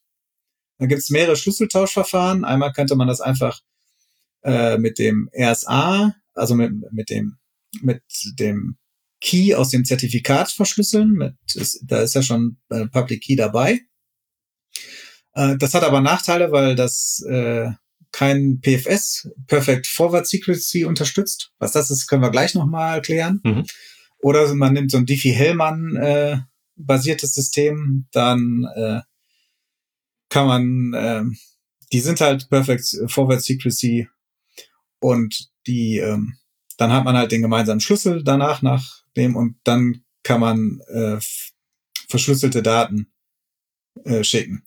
Was aber noch kommt, ist äh, eine Finished-Nachricht. Und da wird nochmal der ganze Handshake, die Nachrichten, ähm, nochmal äh, gehasht. Und genauso schickt der Server nochmal eine Finished-Nachricht danach und der macht auch einen Hash darüber. Und das hat den Das ist zum Schutz, zum Schutz davor? Des Handshakes, um die Integrität des Handshakes abzusichern. Ja, damit äh, man sieht, da wurde nicht zwischendurch manipuliert, weil der ist ja auch im Klartext, läuft er über äh, das Kabel oder durch die äh, Radiowellen im WLAN. Und äh, die, die kann man ja beliebig manipulieren. Aber wenn sie integritätsgesichert sind, äh, dann, also merkt man das, wenn sie manipuliert sind. Und dann würde man halt die Verbindung abbrechen. Genau. Und ab danach ist der Handshake vorbei und danach können die Applikationsdaten fließen die da mit dem ausgehandelten Schlüssel alle verschlüsselt sind und die sind dann relativ unspektakulär. Das heißt, wir haben eine Leitung, auf der eventuell ein Angreifer sitzen könnte, aber trotzdem handeln beide einen gemeinsamen Schlüssel für die bestehende Verbindung aus, so dass der Angreifer keine Möglichkeit hat, dann später den Klartext zu bekommen. Und das, da sind wir nicht ganz auf der grünen Wiesen, sondern ähm, wir haben einen kleinen Anfang, nämlich das Server-Zertifikat, dem wir irgendwie Vertrauen erstmal entgegenbringen. Das können wir abgleichen mit einer langen Liste, mit RCA, die bei mir liegt. Das wäre das Thema, was wir das nächste Mal nochmal ein bisschen tiefergehend behandeln. Und damit kann man quasi diesen ganzen Prozess bootstrappen, um dann irgendwie diesen sicheren Kanal zu bekommen. Ganz genau. Okay. Und dann würde man wahrscheinlich Hauptsache, also hauptsächlich äh, Data Frames auf dem TLS-Layer sehen, weil dann ja. was auch immer für ein Protokoll darin nochmal besprochen wird, das hin und her übertragen wird. Also genau. Ähm, TLS erlaubt bis 1.2 auch nochmal sozusagen ein äh, Renegotiation von den ganzen Cipher-Specs zu machen. Das heißt, äh, ich kann innerhalb der Verbindung sagen, ich schicke nochmal eine Nachricht und möchte jetzt nochmal irgendwie den Schlüssel tauschen äh, und vielleicht auch den Algorithmus und so. Ähm, da das aber auch einen Angriffsvektor geboten hat, ähm, wurde das bei TLS 1.3 entfernt. Also da kann man das nicht mehr machen. Dann laufen nur noch verschlüsselte Applikationsdaten rüber. Bei 1.2 könnte man das nochmal ändern. Der Hintergrund ist der, dass man, wenn man extrem langläufige Verbindungen hätte, äh, man irgendwann sozusagen dabei wäre, Ah, so den Schlüssel rotieren möchte, oder? Genau, man möchte den Schlüssel mhm. rotieren oder der Initialisierungsvektor äh, ähm, soll geändert werden für, für, die symmetrischen Schlüsselverfahren und solche Sachen. Das hat aber praktisch äh, eigentlich keine Relevanz gehabt. Und wie gesagt, hat nur mehr Angriffsfläche geboten, die leider auch ausgenutzt werden konnte und deshalb ist das bei TLS 1.3 verschwunden. Okay. Wir haben es jetzt ein paar Mal schon erwähnt. Also erstmal klingt das ja ganz gut, was das Protokoll verspricht. Aber am Ende ähm, ist es wesentlich komplizierter mit dem Handshake, mit dem Aushandeln, was für Algorithmen ich einsetze. Und äh, immer wieder gab es Angriffe oder Lücken, die im Protokoll auch bekannt geworden sind, die man dann ähm, versucht hat, mit einer neuen Protokoll zu Version auch, auch zu, zu beheben. Was, was gibt's denn da? Gibt's da bestimmte, die wir exemplarisch vielleicht mal ein durchgehen können? Was heißt denn eigentlich ein Angriff auf dieses System? Ja, wir können das vielleicht mal äh, zweiteilen. Einmal, welche Arten von Angriffen gibt es denn? Und dann vielleicht mal einen sich rauspicken und da den konkret äh, etwas näher diskutieren. Mhm. Also bei den Arten könnte man unterscheiden zwischen, einmal gibt es gebrochene Krypto. Ne? Also zum Beispiel der RC4-Cipher, ähm, der ist halt gebrochen. Ähm, von daher, wenn man, und der ist erlaubt in älteren TLS-Versionen, wenn man den dann aushandelt, dann nützt das halt äh, relativ wenig, dass man TLS benutzt. Ne? Den kann man dann abhören und äh, knacken. Genauso wäre gebrochene Krypto, wenn man jetzt MD5 in Zertifikaten benutzt für die Signatur. Ne? Also das ist ja jetzt auch gebrochen, dass man da Kollisionen erzeugen kann und dann gefälschte Zertifikate herstellt. Was auch schon ja passiert ist. Von daher, äh, das wäre also gebrochene Krypto, die man einsetzt. Äh, das wäre ein Angriff. Äh, als Gegenmaßnahme wird sich da anbieten, natürlich äh, auf eine Version zu wechseln von TLS, die die gebrochene Krypto nicht mehr drin hat. Und wenn das nicht geht, die halt heraus zu konfigurieren, dass die gar nicht erst benutzt wird. Okay, aber selbst, das dauert ja immer eine Weile, bis, bis so Hash-Kollisionen zum Beispiel gefunden werden oder ähnliches. Ähm, ein Schutz davor, dass wenn jemand einfach ähm, verschlüsselte Daten aufzeichnet und die fünf Jahre lang irgendwo liegen lässt, um sie sich dann anzugucken, weil jetzt eben die Hälfte der Algorithmen gebrochen ist, gibt es da einen Mechanismus? Also wenn die Krypto dann gebrochen wird, ähm, wahrscheinlich nicht. Das kommt aber auch darauf an, wie die Krypto gebrochen wird. Ähm, also welche Daten man noch zusätzlich braucht. Ich würde da gerne dann vielleicht nochmal auf, was ich vorhin erwähnt habe, auf Perfect Forward Secrecy eingehen. Weil das ist ein ähnlicher Fall. Also mhm. da ist es so, irgendein Angreifer zeichnet äh, fleißig Daten auf. Äh, wie wir ja alle wissen, äh, seit einigen Jahren, äh, es ist ja auch ziemlich bestätigt durch Edward Snowden, es gibt ganz viele Organisationen, die haben meistens drei Buchstaben. Äh, die zeichnen ganz schön viele Daten auf. Gibt's auch in Deutschland, hat auch drei Buchstaben, die zeichnen halt Daten auf. Und ähm, die, das können halt so verschlüsselte Verbindungen sein, mit denen können sie vielleicht erstmal nichts anfangen.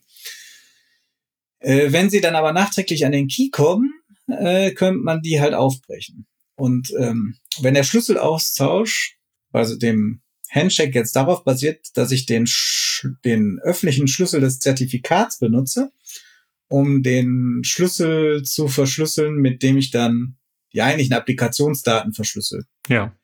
Ähm, dann brauche ich irgendwann nur den privaten Schlüssel vom, von diesem Zertifikat in die Hände zu bekommen und dann kann ich alle Verbindungen, die damit geführt werden, halt aufbrechen.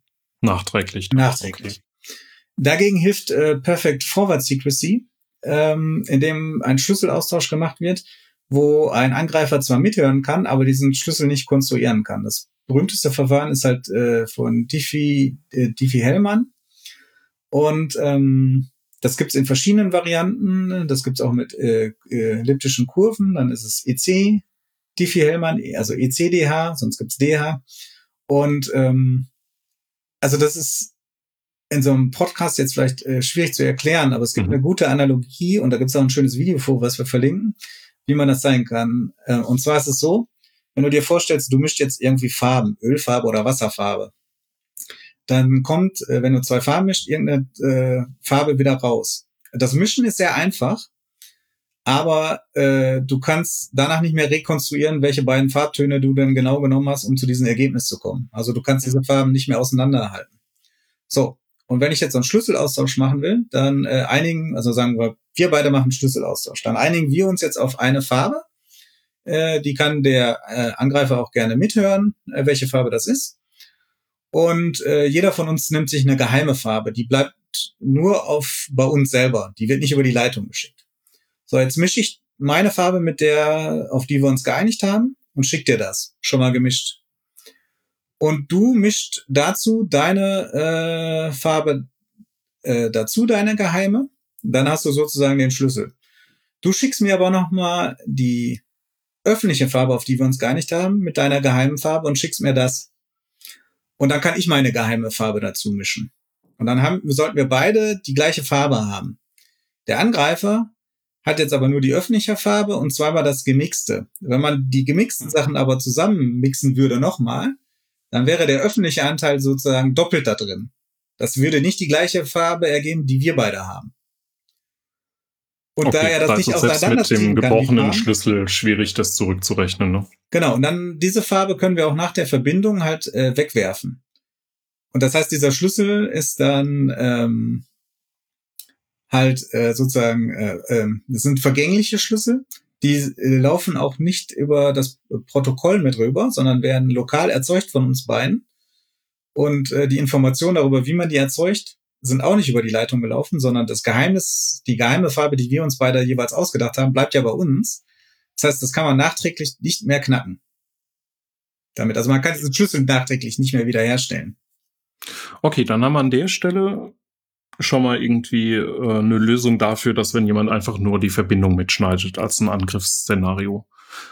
ähm, um es dann irgendwann zu einem späteren Zeitpunkt wieder zu entschlüsseln. Was, was haben wir denn noch so für Szenarien? Gut, also bei der gebrochenen Krypto ähm, hatte ich ja genannt, was da äh, möglich ist und wie man das äh, abwehrt, indem man halt andere Versionen einsetzt oder anders konfiguriert. Dann gibt's noch äh, andere Fehlerarten, zum Beispiel den Protokollfehler, also ein Protokolldesign. Ein Beispiel dafür ist die sogenannte Beast-Attacke. Und die hat damit zu tun, dass in SSL 3 und TLS 1 der Initialisierungsvektor, den man bei einer äh, symmetrischen Verschlüsselung halt immer braucht, äh, in bestimmten Kryptoverfahren, sogenannten CBC-Verfahren, äh, vorhersagbar war. Und wenn ich den habe, kann ich dann halt auch eine Entschlüsselung machen. Ne? Das heißt, äh, dass der Designfehler war, dass dieser Initialisierungsvektor so abgeleitet wurde, dass ein Angreifer den vorhersagen kann, wenn er entsprechend viele Nachrichten abfangen kann okay. oder angreift. Weitere Attacken sind Downgrade-Angriffe. Äh, das heißt, äh, ein äh, Man in the Middle versucht, äh, den Handshake zu manipulieren, dass zum Beispiel eine unsichere Protokollvariante gewählt wird. Ne? Äh, Beispiele dafür ist einmal Freak, heißt äh, der Angriff der basiert auf einer fehlerhaften Implementierung. Also das Protokoll hätte das gar nicht hergegeben unbedingt, aber die Implementierung hat es als falsch gemacht. Oder Logjam, die äh, eher im Protokoll zu suchen ist. No, deshalb und um sowas zu verhindern, hat dann TLS 1.3 auch gesagt, äh, ein Protokoll-Downgrade gibt's halt nicht mehr. Sondern äh, bei 1.3 bleiben wir halt bei 1.3. Weitere Kategorie ist das Padding Oracle. Das ist, ähm, da gibt es die Beispiele Pudel, und später Lucky 13. Und äh, da kommt das zum Tragen, dass der Integritätsschutz äh, halt gemacht wird und dann äh, die Verschlüsselung erst kommt. Weil man kann nämlich äh, aus dem, wenn so eine Integritätsüberprüfung, äh, also die Überprüfung des Mac fehlschlägt, dann kann man gewisse Informationen über den Klartext finden. Und zwar, indem man äh, misst, wie lange das dauert. Na, da kann ich das Padding äh, äh, nach und nach rauskriegen. Also ein, immer ein Byte. Also in einer Nachricht sind, äh, ähm, ist am Ende ein Padding drin. Und ich kann dann systematisch ausprobieren mit äh, gefälschten, ähm, verschlüsselten Texten, äh, ob das jetzt geklappt hat oder nicht. Und pro Byte brauche ich nur 256 Versuche, weil ein Byte ja 256 Werte annehmen kann. Mhm. Ähm, ist jetzt auch im Podcast etwas schwer zu verstehen. Ähm, die, das grundsätzliche Problem dabei ist, dass sich, ähm, dass man sich bei TLS dafür entschieden hatte, halt äh, diese MAC-Berechnung äh, auf den Klartext zu machen und da, danach erst die Encryption. Äh, was hilft, ist, dass man so ein AEAD-Cipher nimmt, der die äh, Integrität, der den Integritätsschutz äh, schon mit drin hat und nicht nochmal separat ist. Die sind dagegen resistent. Was es noch gibt, sind äh, Kompressionsangriffe. Das hatte ich, glaube ich, schon mal äh, auch vorher genau, erwähnt. Genau, hat man eingangs erwähnt. Genau, ja. und da kann man, das basiert darauf. Ähm, bei Kompression verschwinden ja redundante Daten. Also die verschwinden nicht, aber ähm, werden, werden halt sehr klein. Werden dann halt wegkomprimiert. Und ähm, damit kann man, äh, wenn man gezielt Nachrichten hinschickt, äh, halt zum Beispiel einen Session-Cookie erraten weil sozusagen die Daten des Session-Cookies wegkomprimiert sind. Das ist dann halt möglich. Ist auch für einen Podcast äh, relativ kompliziert. Wir verlinken aber für die ganzen Attacken, die man jetzt äh, äh, für die Hörer und Hörerinnen nicht so leicht erklären kann, nochmal in den Show Notes. Da kann man das dann nachlesen und da sind auch schöne Bilder dabei. Da kann man die viel leichter verstehen. Ähm, das sollte nicht das Problem sein. Äh, und die letzte Kategorie ist, sind die Implementierungsfehler. Und da ist vielleicht Heartbleed äh, einer der bekanntesten und vielleicht gehen wir auf den dann mal ein bisschen mehr ein. Der ist auch vielleicht leichter zu erklären. es gab T-Shirts und ein Domain. Es gab T-Shirts und ein Domain, ganz genau. Heartbleed war nämlich einer der ersten äh, ähm, und also wenn nicht sogar der erste, äh, die erste Sicherheitslücke, die eine eigene Webseite bekommen hat und auch so einen tollen Namen bekommen hat und ein Logo. Äh, danach hatten das fast alle möglichen Lücken. Ja, ja, inzwischen angefangen. ist das gefühlt Standard. Ne? Ja. Und ähm, gut, worum geht's bei Heartbleed? Das war ein Fehler in der OpenSSL-Bibliothek. Und zwar war es so, dass ähm, es da ein ähm, Heartbeat-Protokoll äh, gibt. Das ist ähm, Das ist aber auch der Name Heartbleed. Das Heartbeat sagt halt, macht immer so ein Ping-Pong, um zu sagen, äh, ich lebe noch, die eine oder die mhm. andere Seite. Ja, das ist ähm, ähm, gerade bei so äh, ähm, zustandslosen Protokollen wichtig, bei UDP zum Beispiel, ähm, dass man weiß, okay, da ist noch was auf der anderen Seite. Und in dem Fall konnte man mit der, na, mit der Nachricht, äh, ich lebe noch, äh, bestimmte Daten senden, die nicht überprüft wurden von der Serverseite, also von der OpenSSL-Bibliothek, äh, die dazu geführt haben, dass der Server äh, nicht nur das äh, normale Pong zurückgeschickt hat auf einen Ping, sondern viel mehr Daten aus seinem Speicher. Weil die Länge de des Pings, was einem zurückgeschickt werden sollte, wurde halt nicht überprüft. Also schicke ich hier als Ping ABC und sage, ABC ist aber äh, 4 Kilobyte lang. Dann schickt der Server das ABC plus äh, die weiteren, bis ich auf 4 Kilobyte komme, aus dem Speicher, des, die, was nach ABC folgt. Das heißt, ich konnte äh, aus Entfernung den Speicher äh, von OpenSSL auslesen. Was natürlich sehr problematisch ist, weil im Speicher von OpenSSL liegen halt auch da liegen meine Keys, ne? Genau, da liegt das ganze Schlüsselmaterial. Und ähm, das hatte dann zur Folge, dass man weltweit ziemlich viele Zertifikate austauschen musste, weil sehr viel der Server äh, benutzen halt OpenSSL, um TLS zu implementieren. Und da man das nicht weiß, ob jemand diese Lücke ausgenutzt hat, weiß man auch nicht mehr, ob sein Schlüssel noch sicher war. Also muss man den als komprimiert ansehen. Und da muss man ganz viele Zertifikate austauschen danach. Was noch weitere Folgen hatte, dass zum Beispiel so Embedded-Geräte, die wenig Speicher haben, mit ihren äh, CRLs, den Certificate Revocation Lists, also da, wo drauf steht, welche Zertifikate denn alle gesperrt sind, äh, nicht mehr klarkamen, weil die viel zu groß wurden und die mit ihrem geringen Speicher die nicht mehr verarbeiten konnten. Also das hat genau, da kommt noch dazu äh, irgendwelche nicht genehmigten Speicherzugriffe, dann ähm, dann schießt das auch schnell mal die Applikation ab oder das ganze Gerät. Ähm, dann hat man direkt noch einen neuen Vektor, nämlich dass man Server DDoSen kann. Alles nicht so erfreulich an der Stelle, ne? Alles nicht so erfreulich, ähm, ja. Das hat, ähm, also das Gute daran war, dass Heartbeat aufgedeckt hat, in welchem schlimmen Zustand OpenSSL war. Ähm, weil OpenSSL hatte nur sehr wenig Geld, äh, zum größten Teil Freiwillige äh, sozusagen einer, der Vollzeit dran arbeiten könnte, der aber sich durch Consulting über OpenSSL oder mit OpenSSL verdingt hat und damit dann mehr darauf geschaut hat, dass er sozusagen Kundenwünsche erfüllen konnte. Und ähm, es gab halt noch viel mehr Nachgang, was man entdeckt hat, äh, wo die Implementierung wirklich gruselig war. Und das hat das aufgedeckt und äh, A dafür gesorgt, dass die jetzt eine bessere Finanzierung haben und dass auch viele Leute erstmal draufgeschaut haben, weil dieses, dieser Open Source Gedanke, das äh, schauen nur genügend Augen drauf, findet man auch jeden Fehler, ist in der Theorie ganz schön, ne? aber die Augen müssen auch erstmal drauf gucken. Das hat halt genau. keiner getan. Ich glaube, das kann man einfach als so ein Pauschalargument erstmal streichen. Also es ist natürlich begrüßenswert, dass ich überhaupt erstmal die Audit-Möglichkeit bekomme.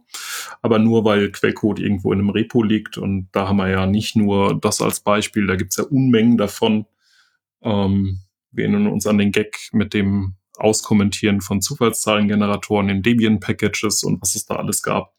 Ähm, das heißt nicht, dass man das irgendwie direkt dann auch jemand sieht oder da auch irgendwie gereviewt wird.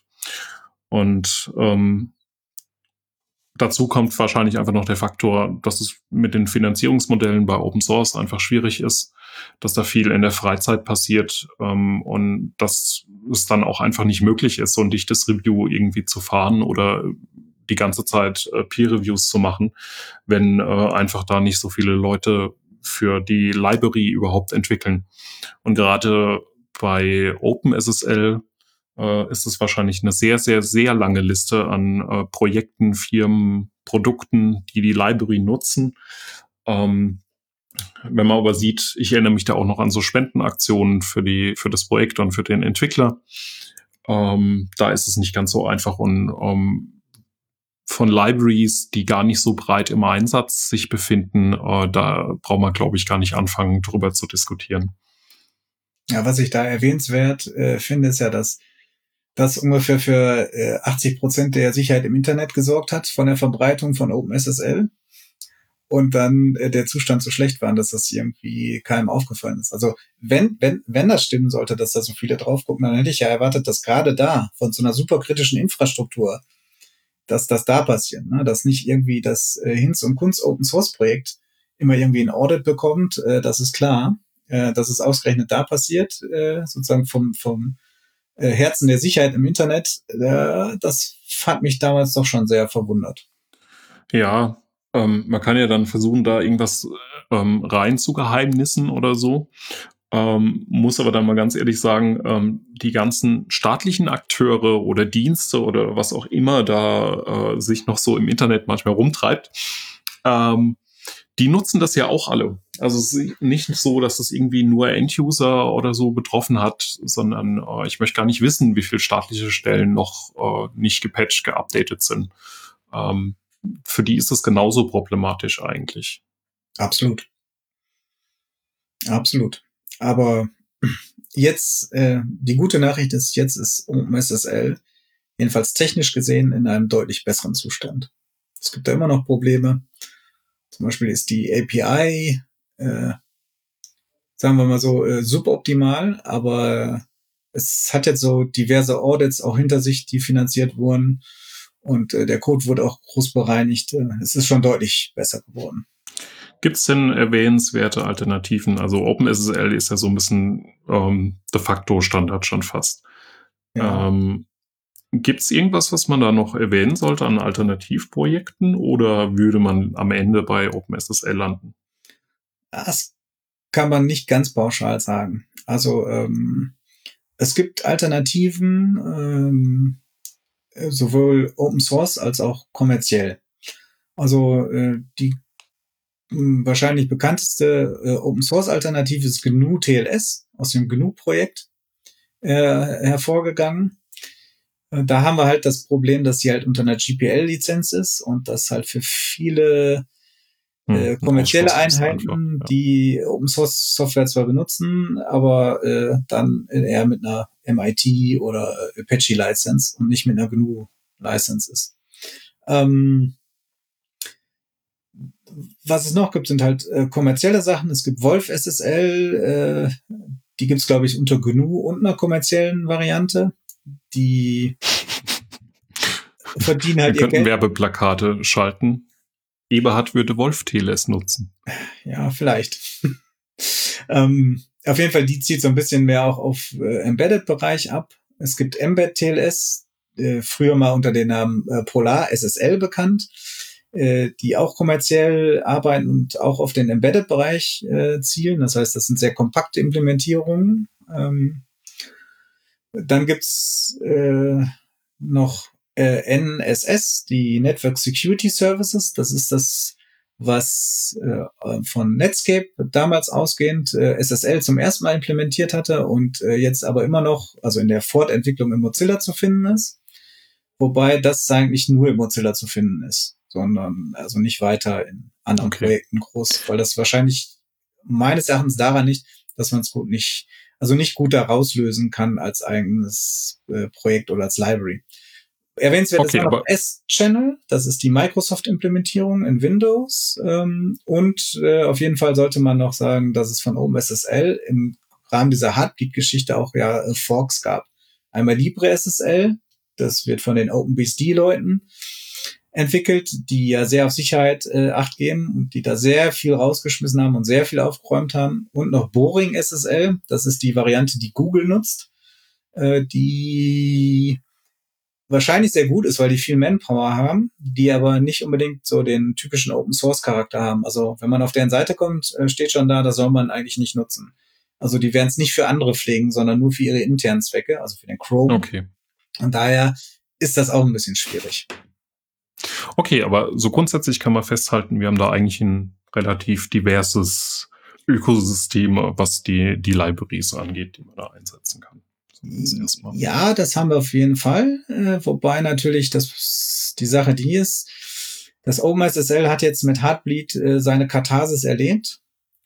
Die anderen sind nicht so viel in Benutzung. Ich bin mir nicht sicher, wie weit wieder der, äh, ja, der Stand mhm. Also bei, okay, bei Mozilla, äh, bei den äh, NSS, den, Netz, äh, den Network Security Service, wird es wahrscheinlich besser aussehen. Die haben andere Gründe, warum es nicht benutzt wird, aber bei den anderen, GNU TLS, Wolf SSL, Embed, weiß man auch nicht, ne? ob die ihre Katasis noch vor sich haben oder ob die wirklich gut sind. Wäre zumindest ein Kriterium bei der Auswahl, ne? Wie sieht's denn mit Audits aus? Ähm, mhm. Was wurde da auditiert und gibt's da überhaupt was zu dem Thema und was nicht? Ne? Was man dazu vielleicht auch noch sagen sollte, ähm, was ein gewisses Problem darstellt, das sind alles, die ich jetzt genannt habe, C beziehungsweise C++ Libraries. Und ähm, das stellt natürlich ein Problem dar, wenn ich jetzt äh, in anderen Programmiersprachen unterwegs bin und mir kein C-Binding irgendwie einhandeln will. Und viele Sprachen haben das halt. Also Python und Ruby äh, setzen zum Beispiel auf, auf OpenSSL für ihre TLS-Implementierung. Ähm, es gibt zwei Ausnahmen, äh, die ich erwähnenswert finde. Das ist einmal Java. Die hat eine eigene Implementierung in rein Java. Und es gibt in Go auch eine reine Go-Implementierung was so in Sachen Portabilität, äh, wie leicht kann ich das kompilieren und bauen und so halt doch gewisse Vorteile gibt. Okay. Gut. Ähm, wie sieht's denn aus? Also ich nehme mit, das ist nicht ganz so trivial zu konfigurieren und je nachdem, was ich denn implementieren möchte, äh, gibt's da noch so die eine oder andere Bärenfalle, in die man so tappen kann. Ähm, aber davon abgesehen klingt das ja alles ganz gut. Handle ich mir denn irgendwelche Nachteile ein, wenn ich TLS äh, vorher nicht benutzt habe und das dann einsetzen möchte? Es gibt da ja immer so Diskussionen um die Performance äh, von dem Protokoll. Immer dann, wenn wir Zufall brauchen und Dinge verschlüsselt übertragen, ähm, kann das zumindest einen Effekt haben. Wie ist denn da der Stand aktuell? Also ich würde es jetzt gar nicht als Nachteile äh, bezeichnen, weil ich ja eigentlich dafür bin, dass wir eigentlich äh, prinzipiell alles verschlüsseln. Und dass es zu TLS wenig Alternativen gibt, äh, jedenfalls auf der Ebene, wo es arbeitet, äh, würde ich das nicht als Nachteil sein, sondern ich würde vielleicht sagen, dass man das nennt Dinge, die man beachten sollte, wenn man TLS dann ausrollt. Mhm. Aber Performance ist ein gutes Stichwort. Ähm, also als TLS-Aufgaben in den 90ern, da war es noch so, dass das halt für die damalige Geschwindigkeit halt schon ein Problem war und äh, dass es da zum Beispiel bes spezielle Beschleuniger-Hardware äh, gab ähm, auf Servern, die das benutzten. Auf dem Client ist es me meistens weniger ein Problem, weil ich habe eine Verbindung oder vielleicht lass es vier, fünf sein, aber so ein Server muss ja vielleicht 10.000 oder mehr Verbindungen gleichzeitig annehmen und da die für die Verschlüsselung sorgen da war das schon ein Problem. Ne? Das sollte heutzutage aber nicht mehr der Fall sein. Also jeder Standard Intel-Prozessor und auch die ARM-Prozessoren, die so auf äh, der Serverseite eingesetzt werden, haben spezielle Befehle, um Kryptographie zu beschleunigen, gerade AES zum Beispiel. Und auch die modernen Cipher, äh, zum Beispiel, also AES auch und auch ähm, der, ähm, der äh, Chacha 2020, äh, ein anderer ähm, Cypher, der äh, aktuell ist und benutzt wird, der auch AEAD ist, der ähm, hat, äh, ist zum Beispiel darauf ausgelegt, dass man ihn sehr gut in Software implementieren kann und unter anderem schnell. Das heißt, äh, für so normale Serversysteme ist es kein Problem mehr. Äh, wenn man in den Embedded-Bereich kommt, äh, dann kommt es darauf an, halt, wie tief man geht. Ne? Also auch äh, Mikrocontroller haben zum Teil heute schon äh, solche Beschleunigungs, äh, Hardware-Beschleunigung für IS mit dabei. Ähm, aber irgendwann, äh, wenn man so einen 8-Bit-Mikrocontroller hat, der hat das dann halt nicht mehr. Und äh, da gibt's trotzdem Implementierungen, auf zum Beispiel für AES, die noch relativ performant sind. Wo es dann schwieriger wird, ist bei der asymmetrischen Kryptographie, weil da hat man ja noch viel größere Längen. Also RSA bei 4096 Bit mit einem 8-Bit-Controller zu berechnen, ist schon schwierig. Und mhm. elliptische Kurven sind dann halt was weniger. Die haben vielleicht 256 Bit. Da geht das gerade eben noch so. Ist halt die Frage, wo setze ich solche Systeme ein? Ne? Müssen die dann verschlüsselt sprechen? Ähm, also setze ich die irgendwo draußen als Sensoren ein? Dann sollten sie es vielleicht. Oder setze ich die im geschlossenen System an und die Verbindung nach außen ist dann nur TLS äh, verschlüsselt und innerhalb arbeite ich dann halt ohne Verschlüsselung, weil ich sage, diesem System kann ich vertrauen. Das ist vielleicht physisch abgeschlossen. Ja? Okay. Wenn wir uns aber im Webumfeld da bewegen, kann man eigentlich ja wahrscheinlich festhalten, gibt keine Ausrede mehr, was die Performance angeht. Testen sollte man das natürlich, aber ähm, also in jedem Fall auch einfach, um die eigene Konfiguration nochmal zu überprüfen. Aber was grundsätzlich Hardware und CPU-Auslastung und Performance angeht, ähm, ist das pauschal für sich genommen eigentlich keine Ausrede mehr, nicht TLS zu sprechen. Ja. Und ähm, also in dem Bereich, wo du gerade sagtest, so im Webumfeld, da schwingt das Panel ja auch so ein bisschen rum. Ne? Also früher hatte man äh, vorne vielleicht ein System, das hat TLS gesprochen und äh, man war dann in seinem eigenen Rechenzentrum und zu den Backend-Servern wurde dann eine normale TCP-Verbindung aufgebaut. Das heißt dann TLS-Offloading. Ne? Also nur ganz vorne spricht TLS und danach untereinander sprechen die Systeme halt unverschlüsselt. Äh, heutzutage sind werden ja immer mehr Systeme in der Cloud deployed, wo ich dann vielleicht nicht mehr das Vertrauen habe, weil es nicht mehr mein eigenes Rechenzentrum ist, weil da noch andere drin sein können in den Rechenzentren, weil ich auch vielleicht die äh, Administration da nicht mehr unter Kontrolle habe, so dass es in modernen Architekturen auch immer mehr dazu kommt, dass die Systeme untereinander wieder TLS sprechen und es kein Offloading mehr gibt. Okay. Ähm, das heißt, ich erreiche aber auch nicht ähm, sofort Ende-zu-Ende Security, nur weil irgendwo TLS dran steht, oder? Eigentlich äh, schließt sich das dann ja schon fast aus, wenn ich an beliebiger Stelle theoretisch terminieren könnte. Ja, also das ist halt ein Problem. Das ist halt eine Transportverschlüsselung und nicht eine Payload-Verschlüsselung. Mhm. Ähm, ich weiß nicht unbedingt die ganzen Systeme, die dazwischen geschaltet sind. Also ähm, ob das nur ein, äh, irgendwie ein Frontend-Server ist und mit wem der dann im Backend spricht, das weiß ich nicht. Ich kann immer nur die Identität äh, überprüfen mit dem Kommunikationspartner, mit dem ich die Punkt-zu-Punkt-Verbindung aufgemacht habe. Und wenn der halt weiter mit anderen Systemen spricht, äh, wo aber trotzdem meine Daten irgendwie geleitet werden, dann habe ich da wenig Kontrolle drüber. Okay. Ähm, Habe ich denn noch weitere Nachteile oder Dinge, die, die ich beachten sollte, außer Performance-Themen, was das Ganze angeht? Ja, also ich würde es, wie gesagt, immer noch nicht Nachteil nennen, aber was natürlich schwieriger ist, ist ähm, für die Entwicklung das ganze Setup. Also wenn ich das lokal machen will, äh, dann muss ich vielleicht die äh, Identifizierung, also die Authentifizierung ausschalten weil ich dann mit Testzertifikaten arbeiten muss oder ich muss bei den Entwicklern entsprechende Testzertifikate installiert haben. Oder ich mache äh, lokal äh, oder im Test überhaupt keine Verschlüsselung. Dann habe ich aber teste ich eigentlich ein anderes System als das, was dann live ist. Also für die Entwickler wird es dann auch manchmal noch schwierig. Genauso äh, ist es natürlich schwierig, wenn ich da eine Verschlüsselung habe, wenn ich da, da was debuggen will, dann müsste ich das ja auch wieder entschlüsseln können. Ja? Und ähm, Sonst könnte ich einfach einen Proxy zum Beispiel dazwischen schalten äh, und äh, vielleicht da irgendwas dumpen. Das geht dann auch nicht mehr so leicht. Ja, dann muss ich schauen, wie ich damit zurechtkomme. Da gibt es Möglichkeiten, da was zu machen, aber ähm, das, weil wenn ich kein TLS hätte, bräuchte ich mich darum erst gar nicht mehr zu kümmern. Okay. Gut. Ähm, was immer wieder jetzt ein Thema wird, wir haben auf TLS immer mit in Kombination mit TCP geguckt.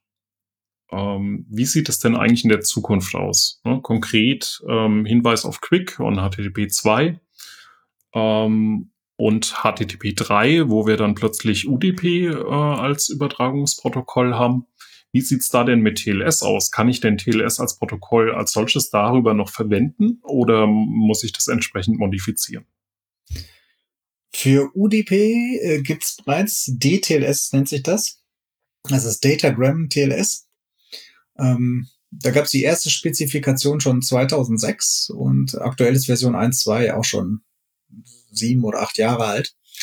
Das ist eigentlich TLS, äh, wo man dann halt sozusagen das Problem, worum sich vorher TCP gekümmert hat, nochmal berücksichtigt. Ansonsten entspricht es halt dem normalen TLS von Sachen Verschlüsselung, Schlüsseltausch und ähnlichem, also dem Handshake-Protokoll.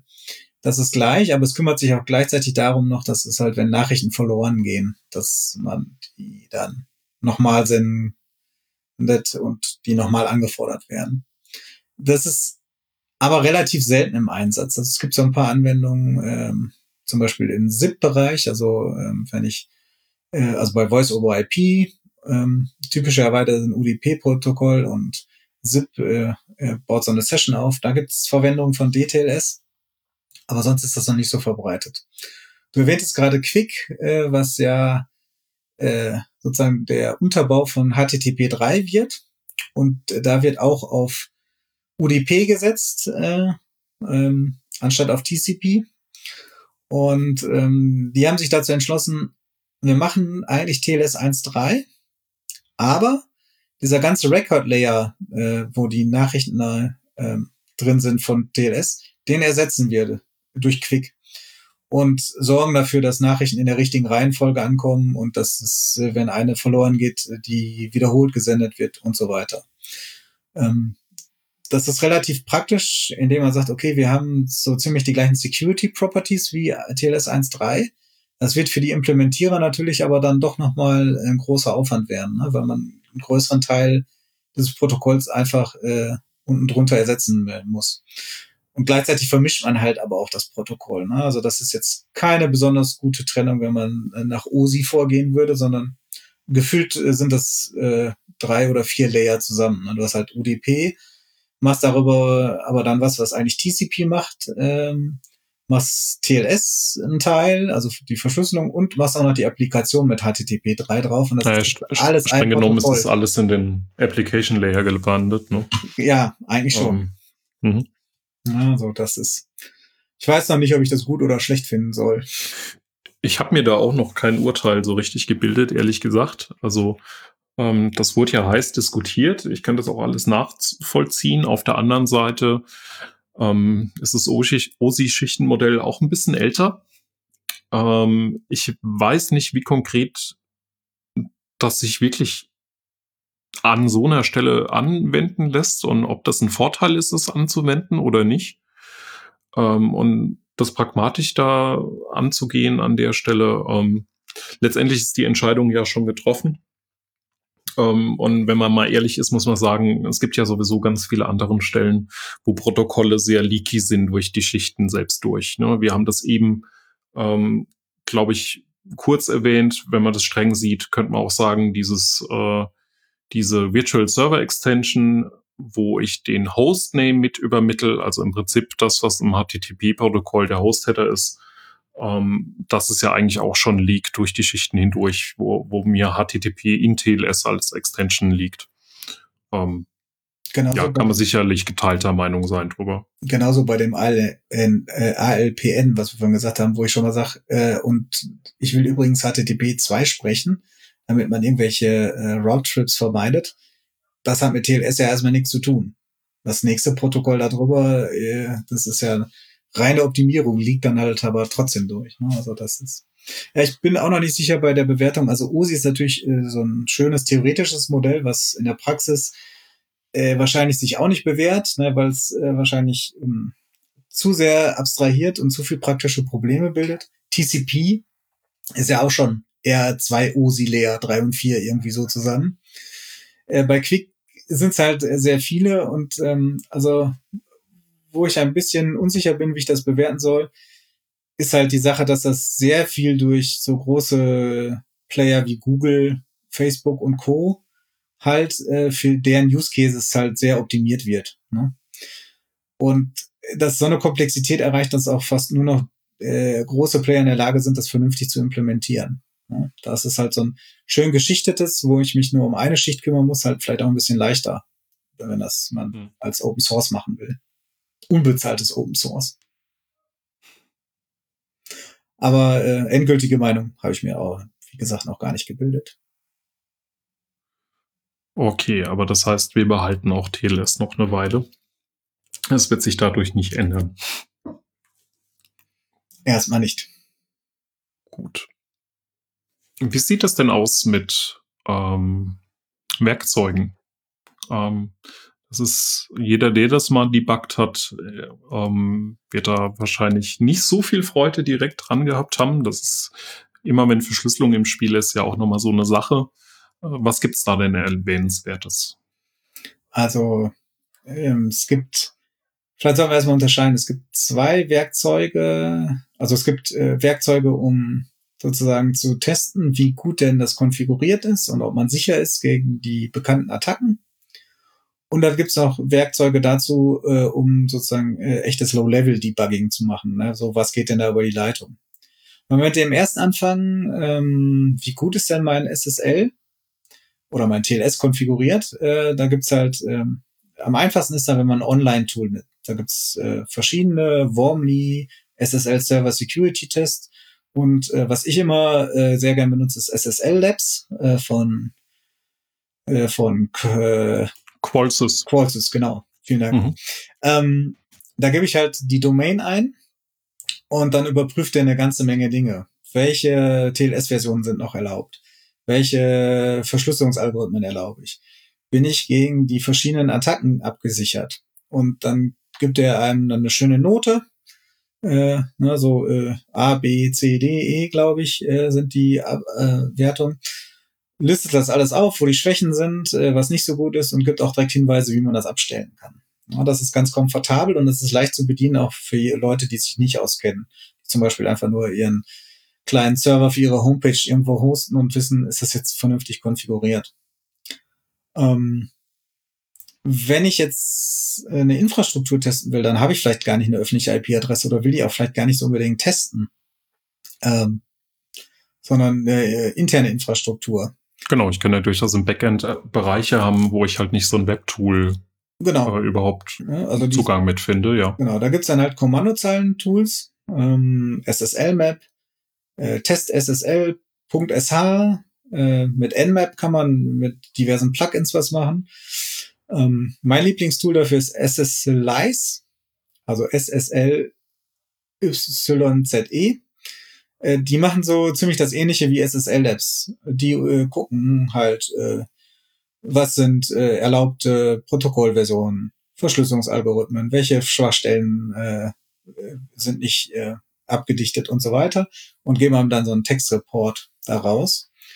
Ähm, was halt ganz gut ist, weil man das gut automatisieren kann. Ne? Das kann man genau, zum Beispiel man kann es integrieren Deploy in seine Landschaft. Ne? Genau, kann man beim um. Ähm. Deployment äh, zum Beispiel mitlaufen lassen danach so als Test und äh, dann merkt man halt, wenn man was kaputt konfiguriert hat. Ne? Das ist halt ganz praktisch. Die erfordern dann halt ein bisschen mehr Kenntnisse, weil man denen halt eine ganze Anzahl von Parametern mitgeben kann. Ähm, die muss man auch erstmal installiert kriegen. Man, ähm, was heutzutage eigentlich ganz gut ist, weil es dafür auch Docker-Images gibt, wo die schon vorkonfiguriert sind, aber ist ja auch nicht so einfach, ähm, wenn man äh, alte Lücken testen will, weil die neuen Libraries haben die ja irgendwie auch gefixt oder rausgeschmissen, die alten Cypher. Und die will man ja trotzdem noch testen. Also braucht man spezielle OpenSSL-Versionen zum Teil oder selbstkompilierte. Was jetzt die halt die älteren, älteren Versionen noch supporten dann an der Stelle. Ganz genau. Ne? Das ist halt, mhm. also zum Testen will ich das haben, aber für äh, auf der Serverseite will ich das natürlich gar nicht erst äh, reinkompiliert haben. Ne? Also von daher äh, war das Setup nicht immer so ganz einfach. Mit Docker hat sich das zum Glück ein bisschen gelegt. Ja, also das sind sozusagen, um so rauszukriegen, äh, habe ich denn da was Vernünftiges gemacht.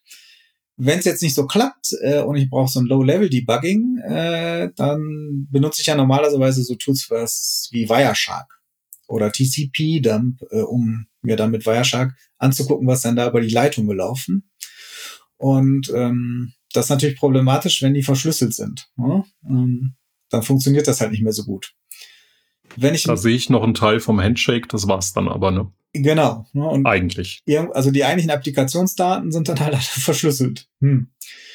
Erstmal schlecht, ähm, wenn ich vom Browser aus äh, da was mache und äh, eine Webseite teste, indem ich da rumklicke, äh, dann gibt's noch Möglichkeiten. Also sowohl als der Firefox als auch der Chrome-Browser unterstützen das, dass man eine Environment-Variable setzt, das SSL Keylog-File und da wird für jede Session der äh, Key, mit dem die Applikationsdaten verschlüsselt sind, dann gedumpt. Und in Wireshark gibt es auch eine Option, wo man sowas einsetzen kann. Genau so ein Key. Das heißt, ich kann die wieder entschlüsseln. Wenn ich jetzt irgendwie Server-zu-Server-Verbindungen äh, debuggen will mit Wireshark, dann wird schon schwieriger. Da muss ich halt sehen, mit welchem Server ich arbeite und ob ich da die Möglichkeit habe, Keys zu dumpen. Und die meisten Server haben das erstmal nicht unbedingt. Da muss gibt es nicht die Möglichkeit, so eine Endfahrt zu setzen. Da muss man dann halt schon schauen. Vielleicht muss man da sogar zusätzlichen Code reinbringen, hm. indem man sich äh, in den Handshake äh, mit äh, reinsetzt. Das gibt es bei einigen äh, SSL-Bibliotheken schon die Möglichkeit, dass es so Callbacks gibt. Aber das wird dann deutlich komplizierter. Ne? Okay, das haben wir an der Stelle dann ein bisschen einfacher, wenn wir, wenn wir einen Browser im Spiel haben, weil der Client einfach dumpen kann auf dem Server.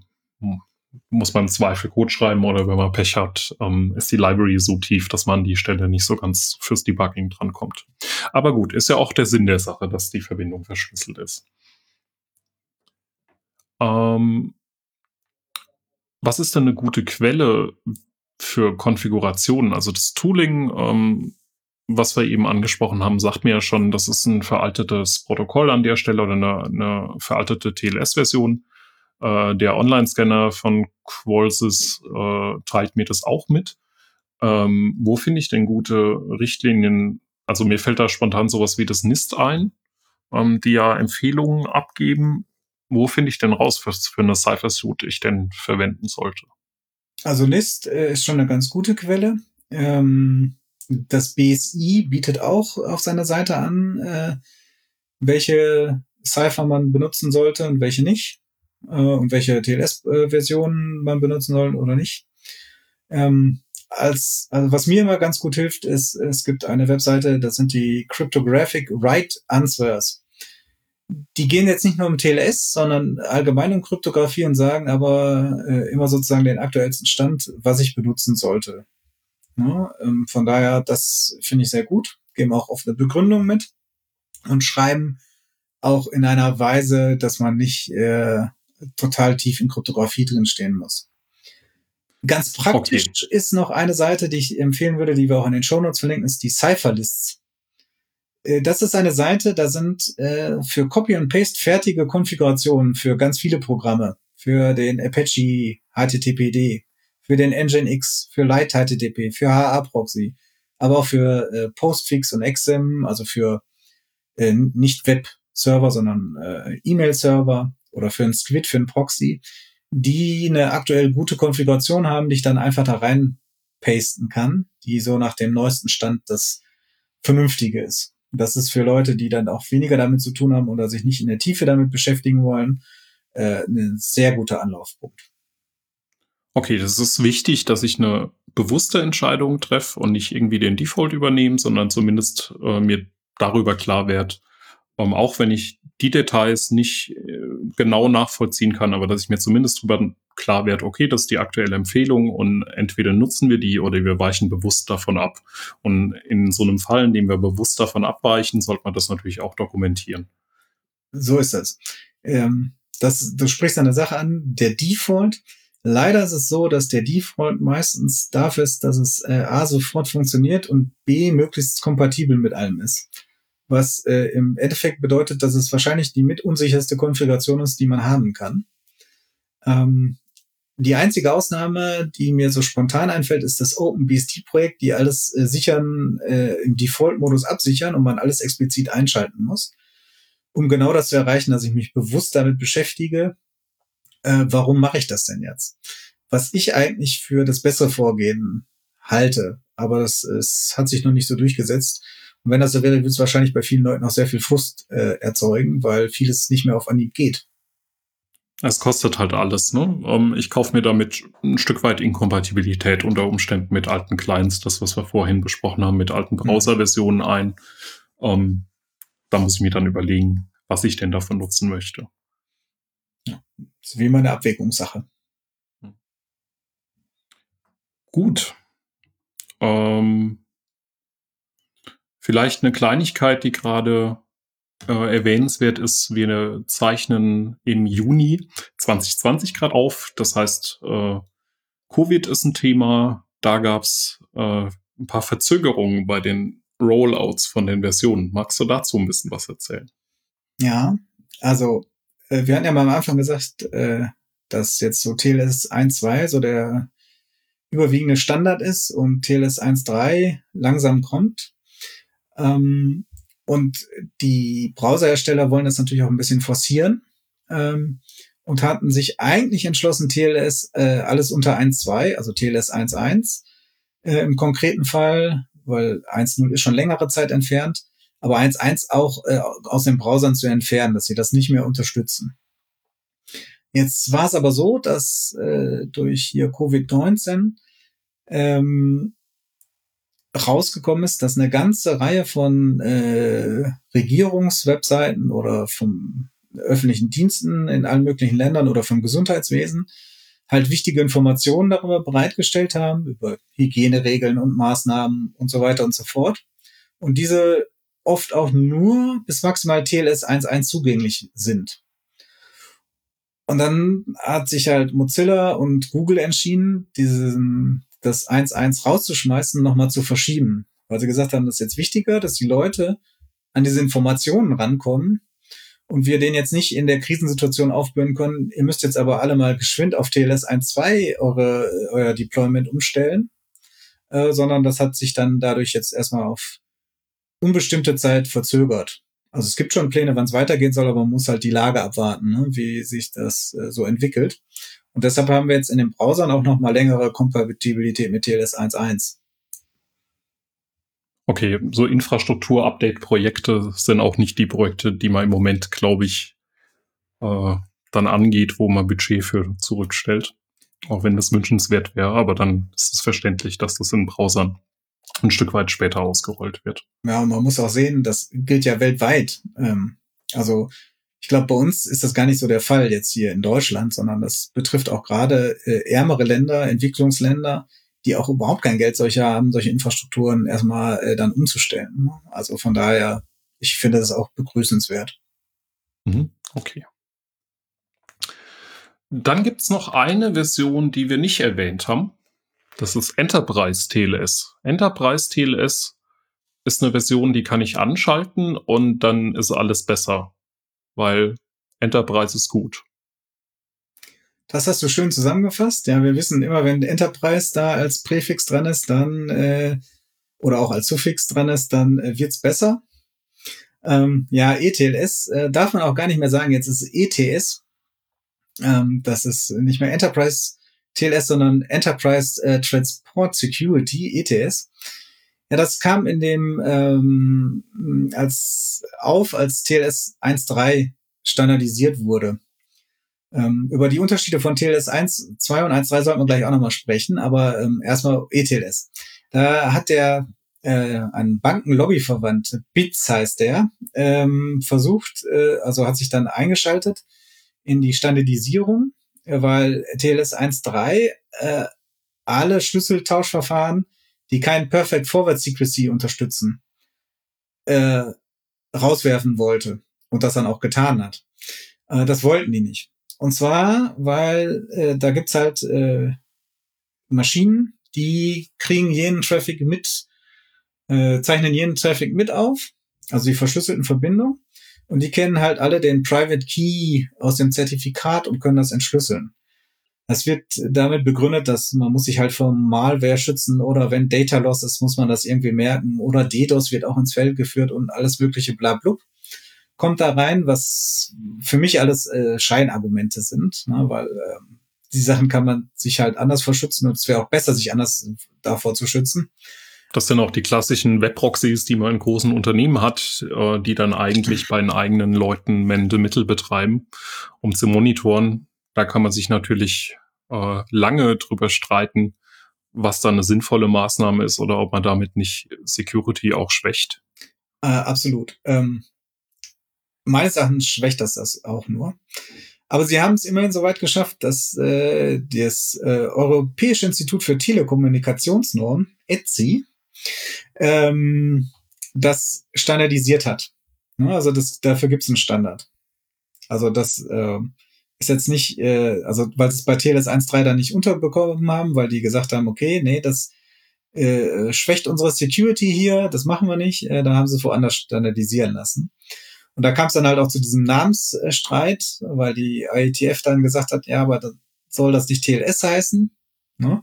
sondern jetzt heißt es dann halt im Standard ETS. Ähm, von daher, ja, ähm, ich weiß nicht, wer es einsetzt, aber äh, und ich kenne auch keine Implementation dazu, aber da wird es bestimmt was geben. Was vielleicht ganz lustig ist am Rande, so ein äh, Fun Fact ist, dass äh, äh, das ETS als CVE im TLS äh, vorhanden ist. Also CVE ist halt so eine, die, die Nummerierung der Schwachstellen, die offiziell ge gemeldet sind. Also das Common Vulnerability und Exposures ist die Abkürzung. Und äh, da wird das als CVE geführt. Zu Recht, würde ich behaupten. Okay, das ist aber auch was, was man einfach im Hinterkopf behalten sollte, wenn es in einem Projekt äh, Schutzziele gibt, die man erreichen möchte. Und es gibt gleichzeitig äh, so ein Non-Functional Requirement, äh, ETS oder ETLS in irgendeiner Art und Weise zu benutzen oder dass es in irgendeiner Art und Weise involviert, sollte man zumindest mal hellhörig werden, ob das der geeignete Weg und das die geeignete Protokollversion ist. Da sollte man auf jeden Fall die Ohren spitzen. Gut. Ähm, von meiner Seite her wären wir eigentlich jetzt am Ende von den Punkten, die wir so besprechen wollen. Hast du denn noch was, was du erwähnen möchtest? Ja, äh, wie ich gerade sagte, ich würde gerne noch so ein bisschen darauf eingehen, den Unterschied zwischen TLS 1.2 und 1.3, weil da sind wir jetzt gerade im Übergang. Ne, und äh, wir hat ganz am Anfang gesagt, dass der Übergang von 1.0 auf 1.1 sehr lange gedauert hat. Und ich würde gerne mal rausstellen, was hat sich geändert und warum sollte man dann vielleicht auch wirklich schneller auf TLS 1.3 umschwenken? Gerne. Ja, also was hat sich geändert? Ähm, was ich schon gesagt habe, man hat bei den Algorithmen aufgeräumt, also alles, was unsicher ist, also zum heutigen Stand unsicher ist, wird äh, äh, rausgeschmissen. Das heißt, es bleiben eigentlich nur noch sehr wenige äh, äh, Algorithmen übrig, die benutzt werden können und sollten, was auch ganz gut ist, was die Konfiguration auch einfacher macht. Dann äh, gibt es nur noch ARD für die symmetrische Kryptographie. Das heißt, wir haben keine Integritätsprüfung mehr, die extern ist über ein Mac ähm, oder ein Hash-Mac, was äh, gut ist, weil es alle diese Padding-Oracle-Angriffe dadurch ähm, nichtig macht. Ähm, für den Schlüsselaustausch ist, wie gerade im ETLS-Kontext äh, erwähnt, nur noch Perfect Forward Secrecy möglich. Ähm, das heißt, auch Angreifer, die lange Jahre die Verbindung aufzeichnen, haben nichts mehr davon, was ganz gut ist. Das ist einmal die Sicherheit. Das andere ist, ähm, ach ja, und zur Sicherheit gehört auch im Handshake wird jetzt auch alles, was nach dem Server Hello kommt, schon verschlüsselt. Mit so einem äh, äh, Pre-Key. Das heißt Metadaten oder ähnliches. Ein Teil der Metadaten. Hm. Also es ist noch nicht alles. Also im Client Hello steht ja auch schon einiges drin, zum Beispiel den Server, mit dem ich kommunizieren will. Ja, ähm, es ist noch nicht alles verschlüsselt, daran arbeitet man auch mit weiteren Extensions, aber es ist schon besser. Ne? Also alles nach Server Hello ist äh, in dem Fall äh, verschlüsselt. Äh, man kann keinen Downgrade auch mehr machen ne? und keinen neuen Cipher aushandeln. Äh, das sind alle Sicherheitsaspekte. Also es ist deutlich sicherer als TLS 1.2. Und zwar im Moment auch in einer Standardkonfiguration, weil alles, äh, also weil es im Moment keine bekannten Schwachstellen gibt. Ja, die anderen Teile sind einfach aus dem Protokoll komplett entfernt. Das heißt, ich muss mich auch nicht drum kümmern, Dinge wegzukonfigurieren, sondern ähm, fahre da wahrscheinlich besser mit, wenn ich einfach die 1.3er Version einsetze. Auf jeden Fall. Und du kriegst auch eine, eine Verbesserung der Latenz, weil im Allgemeinen äh, braucht man einen Roundtrip weniger als bei TLS 1.2. Und äh, wenn man eine Session wieder aufnimmt, äh, das geht auch, ähm, das geht auch schon bei 1.2. Dazu gibt es solche Session-IDs oder Session-Tickets. Also es gibt diese zwei Verfahren dafür, mit denen man eine äh, alte Session wieder aufnehmen kann. Da braucht man halt den ganzen Handshake nicht mehr alles aushandeln, sondern kann auf die gespeicherten Parameter für den Schlüssel und so weiter wieder zurückgreifen. Ähm, und wenn man das hat, dann braucht man überhaupt keinen Roundtrip. Dann kann man schon in der ersten Nachricht auch Payload mitsenden. Das macht es halt eigentlich deutlich, deutlich schneller. Es funktioniert einfach so, dass die, der Client, äh, anstatt so auszuhandeln, äh, welchen Schlüssel nehme ich denn? Ne? Also welches Schlüsselverfahren nehmen wir denn jetzt und welchen Cipher nehmen wir jetzt?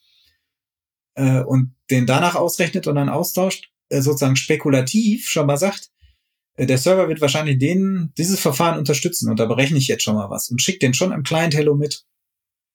Und der Server kann den dann auswählen oder sagen, nee, probier noch mal, das unterstütze ich nicht. Und er kann sogar mehr als einen Schlüssel mitsenden. Ne? Wenn er sagt, äh, es gibt ja zwei Verfahren, äh, die du unterstützt, dann sende ich für beides mal ein und du darfst ja einen auswählen. Das heißt, der Schlüsselaustausch ist deutlich früher abgeschlossen und es können mehr, ähm, äh, nein, nicht mehr, sondern schneller äh, die, die echte Applikationsdaten verschlüsselt über die Leitung gehen. Ne? Das ist halt das Latenzproblem schon, äh, hat man da schon sehr gut in Griff bekommen an der Stelle. Und das letzte, was vielleicht noch erwähnenswert ist, man hat sich viel Mühe gegeben, kompatibel zu sein, weil sich jetzt der Headcheck und so geändert hat hat man bei den ersten Implementierungen rausgekriegt, ah, das funktioniert alles noch nicht so gut, äh, wir müssen das abwärtskompatibel machen. Und das heißt, ähm, äh, an einigen Stellen tarnt sich TLS 1.3 als 1.2. Und zwar macht es das so, dass es äh, eigentlich sagt, ich bin, äh, also wir haben jetzt eine Session wieder aufgenommen und jetzt kommen schon die verschlüsselten Daten. In den verschlüsselten Daten stehen aber äh, eigentlich drin, ich bin 1.3 und das sind meine echten Daten. Also es wird sozusagen gerappt. Und die ganzen Mittelboxen und so äh, haben kein Problem mehr, das dann einfach durchzuleiten. Weil für sie oder? sieht es von außen einfach wie verschlüsseltes TLS 1.2 aus. Es sieht erstmal aus wie TLS 1.2, genau. Ja, sondern nur für die Endpunkte, die dann wirklich alle Daten sehen, äh, die können das dann entsprechend sehen, ah, das ist eigentlich 1.3. Ähm, hat den Vorteil, es ist deutlich kompatibler. Äh, hat den Nachteil, die Implementierungskomplexität geht natürlich wieder äh, nach oben. Aber so viel alte Zöpfe konnte man dann wohl doch nicht abschneiden. Okay. Hast du noch weitere Punkte, die dir spontan einfallen? Ja, ich glaube, das war jetzt schon eine ganze Menge. Wir sind jetzt mal äh, wesentlich länger gewesen als sonst die normalen InnoQ-Podcasts, aber bei Security wollen wir manchmal auch ein bisschen mehr besprechen und nicht nur die Oberfläche berühren und ein bisschen dran kratzen, sondern da muss man vielleicht auch manchmal ein bisschen mehr Wissen haben, um das zu verstehen. Und da wollen wir mal hoffen, dass unsere Hörer und Hörerinnen das genauso sehen. Noch dabei sind. ähm, genau, als Hinweis in eigener Sache einfach, ähm, wir werden auch den Security-Podcast nutzen, um einfach ein bisschen mit dem Format zu experimentieren, mit der Länge. Also eh eine ähm, lange Diskussion. Ähm, wie lang ist der ideale Podcast? Und da gibt es einfach sehr unterschiedliche Hörgewohnheiten. Äh, es gibt Leute, die packen das sehr dicht in ihren Tagesablauf auf dem Weg zur Arbeit oder ähnliches und haben dann genau eine halbe Stunde, möchten das in der halben Stunde hören und unterbrechen ungerne äh, eine Episode und hören die später weiter, auch wenn das natürlich technisch möglich ist. Gibt ja auch Kapitelmarken und so weiter. Ähm, und da werden wir einfach mal schauen, wo wir uns einpendeln. Hier haben wir einfach die Möglichkeit, Dinge ein bisschen in der Tiefe zu besprechen. Und wahrscheinlich ist das für das Format ganz angemessen. Nichtsdestotrotz, wenn ihr äh, Vorschläge, Kommentare, Hinweise, äh, Themen habt, die ihr gerne sehen möchtet oder ähnliches, äh, nehmen wir auch gerne Mail, einfach podcast.enoq.com. Ähm, da freuen wir uns auch einfach über Feedback. Gut, dann bedanke ich mich für das Gespräch und dann hören wir uns zur nächsten Folge wieder. Ähm, wahrscheinlich mit dem Thema ähm, Certificate Authorities, äh, Stichwort Let's Encrypt und wie man denn eigentlich dieses initiale Vertrauen herstellt. Das machen wir. Alles klar. Ciao. Ciao.